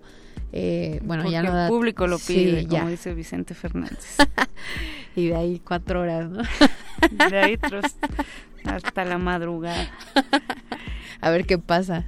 Y el sábado 8 hay un combo que creo que también fue un combo ganador, que fue que va a ser Cuco y le va a abrir Wet Vice. Sí, sí, ahí también, este, estamos como muy contentos porque Cuco es la primera vez que viene a la Ciudad de México y aparte se está estrenando con Mayor, con label Mayor, entonces con Interscope y trae como, pues, hay nuevas rolitas, trae cosillas novedosas, vamos a ver qué, qué cambios hay, pero pues sí me intriga bastante.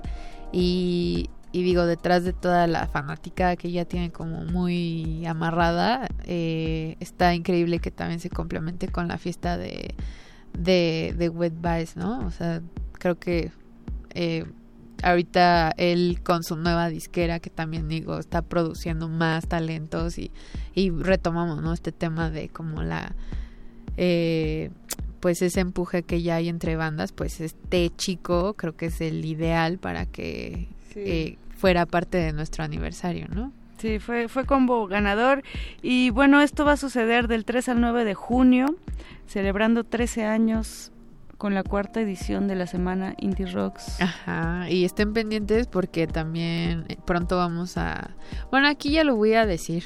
Venga. Vamos a anunciar el Recovery Sunday, que el domingo es como gratuito, pero nada más como con... Nada más es entrar a las redes y participar en las dinámicas, porque digo, ahí es como comida y bebida gratis y muy buena selección musical.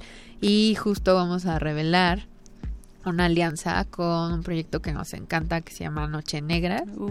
Ajá, la Noche Negra y que tú ya conocías a los chicos estos venezolanos, a Mariana, al A Pox, Pox, que ha estado aquí en Resistencia también es súper Sí. consentido de Resistencia Modular. No, y tienen un gusto exquisito, ¿no? Por la música y por muchos géneros. Entonces van a traer aquí, digo, todavía luego les damos los detalles de quiénes van a estar ahí pinchando vinilos. Entonces eso va a estar increíble. Pues que estén pendientes de sus redes. ¿Cómo Sí. los pueden encontrar, Cintia? Eh, ahorita para toda la información como con la semana pueden buscar ahí el hashtag semana IR y en el Twitter estamos como arroba indie rocks En Facebook estamos como Indie Rocks Mag. Ay, es que es un relajo eso de los nombres. Y en Instagram estamos como Indie Rocks Magazine. Ok. Ay, es que ya sabes que pierdes el Instagram y ya valió y ya no puedes Alguien más se puso recuperarlo. como tú. y No, ya- no, lo perdimos y ya no recuperamos Ah. el correo. Ay, no, qué horror, ¿no? Pero bueno, ahí nos pueden buscar. los community man. Sí, me lleva otra vez, ¿no? De Grinch. Pero bueno, ahí nos pueden buscar y sobre todo también pues visiten indierocks.mx para más información de todas las novedades de la semana Indie Rocks. Bien, porque también se viene el hipnosis. Ay, bueno, ese es- Nada más lo dejo ahí como... Como Ándale. algo ahí, una cosquillita. Ya luego vendré, ¿no? A contar ahí más. Stereolab. Sí, de esas noticias. Pues muchas gracias, Cintia Flores. No, gracias Esta es tu cabina. Regresa cuando quieras. Sí, sí, sí. Nos vamos a despedir con música. Si te parece bien, escuchemos a, a Trust. Y también, si nos da tiempo, escuchemos algo de Cuco. Pero nos vamos despidiendo de este playlist. Agradezco ahora a Emanuel Silva que tomó los controles de esta cabina y al buen Voice que Perdón, amigo, te hice, te hice desvelarte una horita más. Mi nombre es Mónica Sorrosa, esto es Resistencia Modulada y mañana Voces en el Campus a partir de las 8 de la noche. Invitadísimos al Indie Rocks. Estás en el playlist. Estás en el playlist.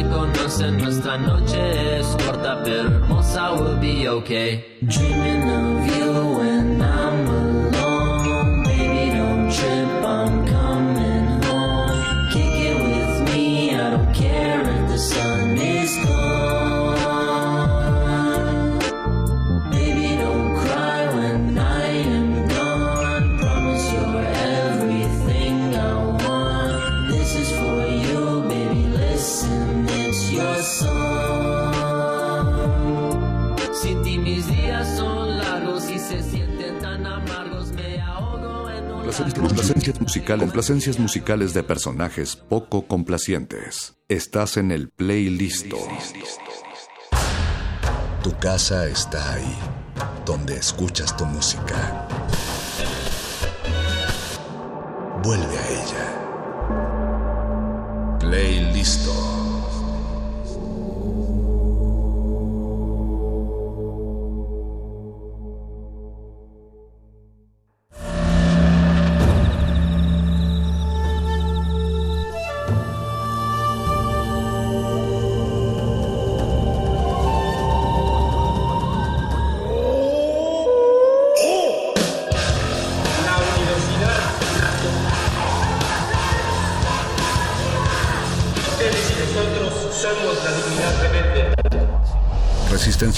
es una coproducción de Radio UNAM y El Universo.